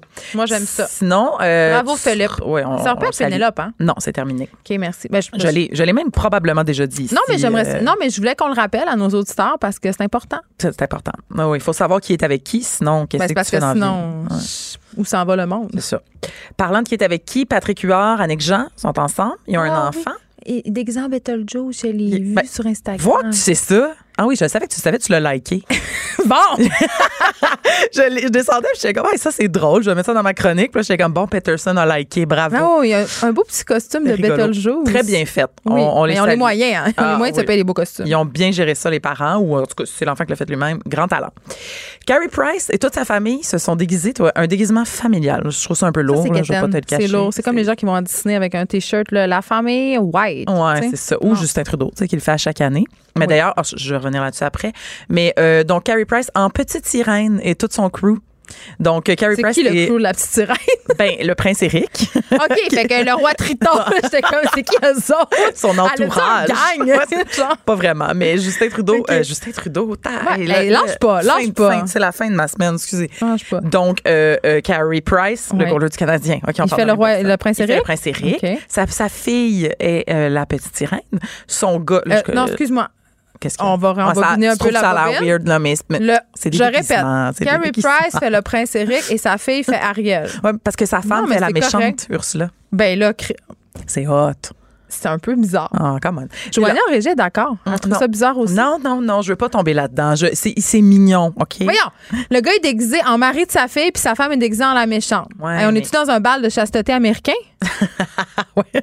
Non, mais ce film-là, de toute Ça façon, va pas là, du tout. c'est un film de marde, là, avec une morale de marde, OK? C'est mon film préféré. Je veux tout connaître, comprendre et savoir, poser mes questions, Ah, apprendre mes leçons, que dire du feu et Non. pourquoi? Moi, je l'ai vu. c'est une fille qui sacrifie vu, euh, sa voix et ses jambes pour séduire un gars. C'est la pire chose. C'est le pire drame féministe. Merci. Je sais. Mais Moi, quand je- j'étais petite, mais- j'aimais ça parce qu'elle avait les cheveux rouges. Ouais, OK, elle a les cheveux rouges. Bravo. J'aimais ça. C'est. Mais Laurent Jalbert je pense que mon chum, des fois, il aimerait ça que je sacrifie ma voix. Je dis ça, moi. OK. OK. Donc voilà, ça c'était Carrie Price. Euh, et là, je vous ai nommé Justin Trudeau trois fois parce que j'ai Oui. déparlé. Donc là, je vais en parler pour C'est vrai. bon, enfin, il est venu Euh, le moment. Savez-vous quoi? Il a envoyé un petit communiqué. Il a décidé qu'il se garderait une petite gêne puis qu'il se déguiserait pas cette année. C'est très drôle. Oh. Donc, à moins qu'il y ait un changement euh, de dernière minute, on ne devrait pas voir de déguisement familial chez les Moi, je me serais déguisée en excuse. Comment t'aurais fait ça? Je sais pas. Euh, dernière brève, on sort de l'Halloween. Ah, tu seras non. contente d'apprendre que Alex Nevsky a vendu son chalet. Tatra, fin des nouvelles. Mais depuis que le beau-père de choses a racheté à côté de chez eux pour faire des vergers, il n'est plus le même. Non, c'est vrai. Ça, c'est leur maison à Rougemont, mais il y avait aussi un chalet dans Laurentides. Mais excuse-moi. Caroline J. Murphy, là, euh, Oui. je comprends que là, tu me parlais euh, des vedettes. Il y, a il y. Catherine Dorion, quand même, qui s'est déguisée en politicienne. Elle pose fièrement sur Instagram, euh, assis sur le bureau de l'Assemblée nationale. Et ça, c'est un vrai breaking news. Là. Ça vient de sortir. Ouais, ça ouais, fait quelques ça minutes. vient de sortir. Et euh, j'étais un peu déçue de toi parce qu'évidemment, euh, tu m'as pas flagué le périple des Kardashians en, Arma- en Armagnac, en Armanie. hein, Non. Génocide arménien. Oh, non, non. Ils ont décidé leurs enfants. Non. Ils ont déguisé leurs enfants. Regarde, je te le montre en direct. Chloé Kardashian a déguisé sa petite fille en signe. Oh, mon Bon, tu vois, je suis là pour euh, Ben, je- bonifier ton contenu. Mais je sais quand même que Kylie Jenner euh, s'est déguisée, elle aussi, en Ariel, comme la petite fille de Price. Elle te l'a upstagée. Oui, je le sais, je l'ai vu par des espèces de grands ongles. euh, ça va pas Pff, Non, non, non. C'est comme la version trash d'Ariel euh, et semi-pornographique, danseuse nue sur le déclin. C'est ça. Mais allez voir ça sur Instagram, ça vaut la peine. Elle s'étouffe pas dans sa classe. Là, de, de- Ben, de- c'est jamais étouffé dans. Mais as-tu vu les rien. photos des, des Kardashians euh, quand ils sont allés euh, en Où? voyage en famille, tout habillés de noir, célébrer Oui, ben entre oui. guillemets le génocide arménien? Oh, oui, oui, oui, oui. Je sais pas comment je trouve ça. Je veux dire, ce sont des, ce sont de magnifiques photos. Mais, ouais. Mais de glamouriser ce moment-là où on célèbre un génocide, où on se souvient, on ne célèbre se- pas, ouais, ouais, ouais. on le On commémore. commémore. C'est euh, étrange. ouais. Ouais. Ils ont, ils ont rendu ça une espèce de fashion statement. Ils ont pris des photos euh, magnifiques, là, photos de famille euh, habillées de noir, euh, Mhm. version endeuillée un peu, je crois. Euh, mais j'avais un petit Sobre. malaise. J'avais un petit malaise. Bon, c'était mon petit, euh, c'était mon édito beau euh, vedette. ça aujourd'hui. Je suis désolée. Je m'attendais pas à aller là, mais écoute, Ben, euh, écoute, c'est les, les- Ce qui est le fun avec moi, c'est qu'on sait jamais à quoi s'attendre. Je dirais ça. OK, on continue. Alors, ben oui, continuons ça avec. Euh, T'as sûrement vu France Castel cette semaine, Ben oui. rayonnante en bobette Ben, sur Instagram. Je suis pas sûre, je suis d'accord. en Voyons, hey, France Castel, 75, 75 ans, Bobette. Sur l'Instagram de Marina Orsini, OK? Juste ça, c'est drôle. Des- ben, moi, ça a déjà fait ma semaine, cette affaire-là. Mais quelle Excuse-moi, photo? on va le répéter. France Castel sur l'Instagram de Marina Orsini. en bobette. Notre public est, ça- est jeune, hein, je pense. Parce que, ben, moi, ben, en tout cas, moi, je me suis garoché là-dessus, cette Ben, nouvelle-là. je comprends. 75 ans, toi, en, Premièrement. en cuisse. Exactement, en cuisse. Donc, elle a comme un chandail lousse euh, et des, et des talons hauts et elle, elle rayonne, elle rayonne. Elle a tellement l'air bien. Je suis vraiment contente pour elle.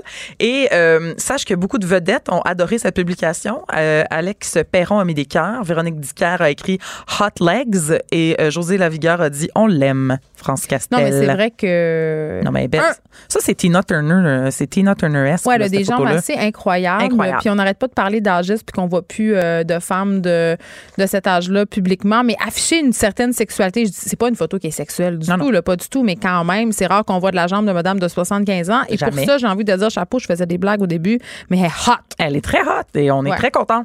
Bravo pour cette publication. Bravo. Maintenant, tombons dans la saga de l'enfer Annie Dufresne. Oh, man. Elle a des yeux de folle, on va Parce se le que, dire. ben, on peut pas, on peut pas, là, non, c'est pas ça que j'ai envie de dire, là, mais, Qu'est-ce que t'as envie de dire?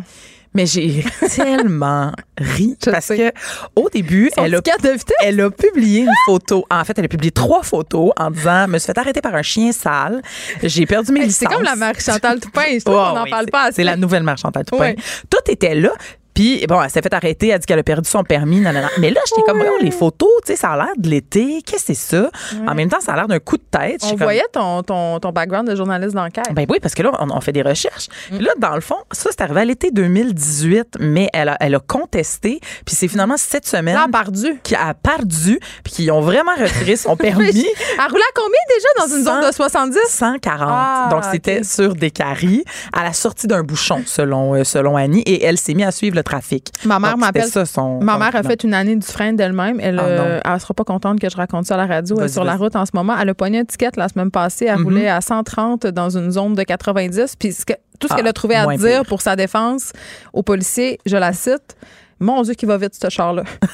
En parlant de, de son char à elle. Oui, ça avait rien à voir là-dedans. J'étais comme, maman, t'es-tu Oh, Michel Richard?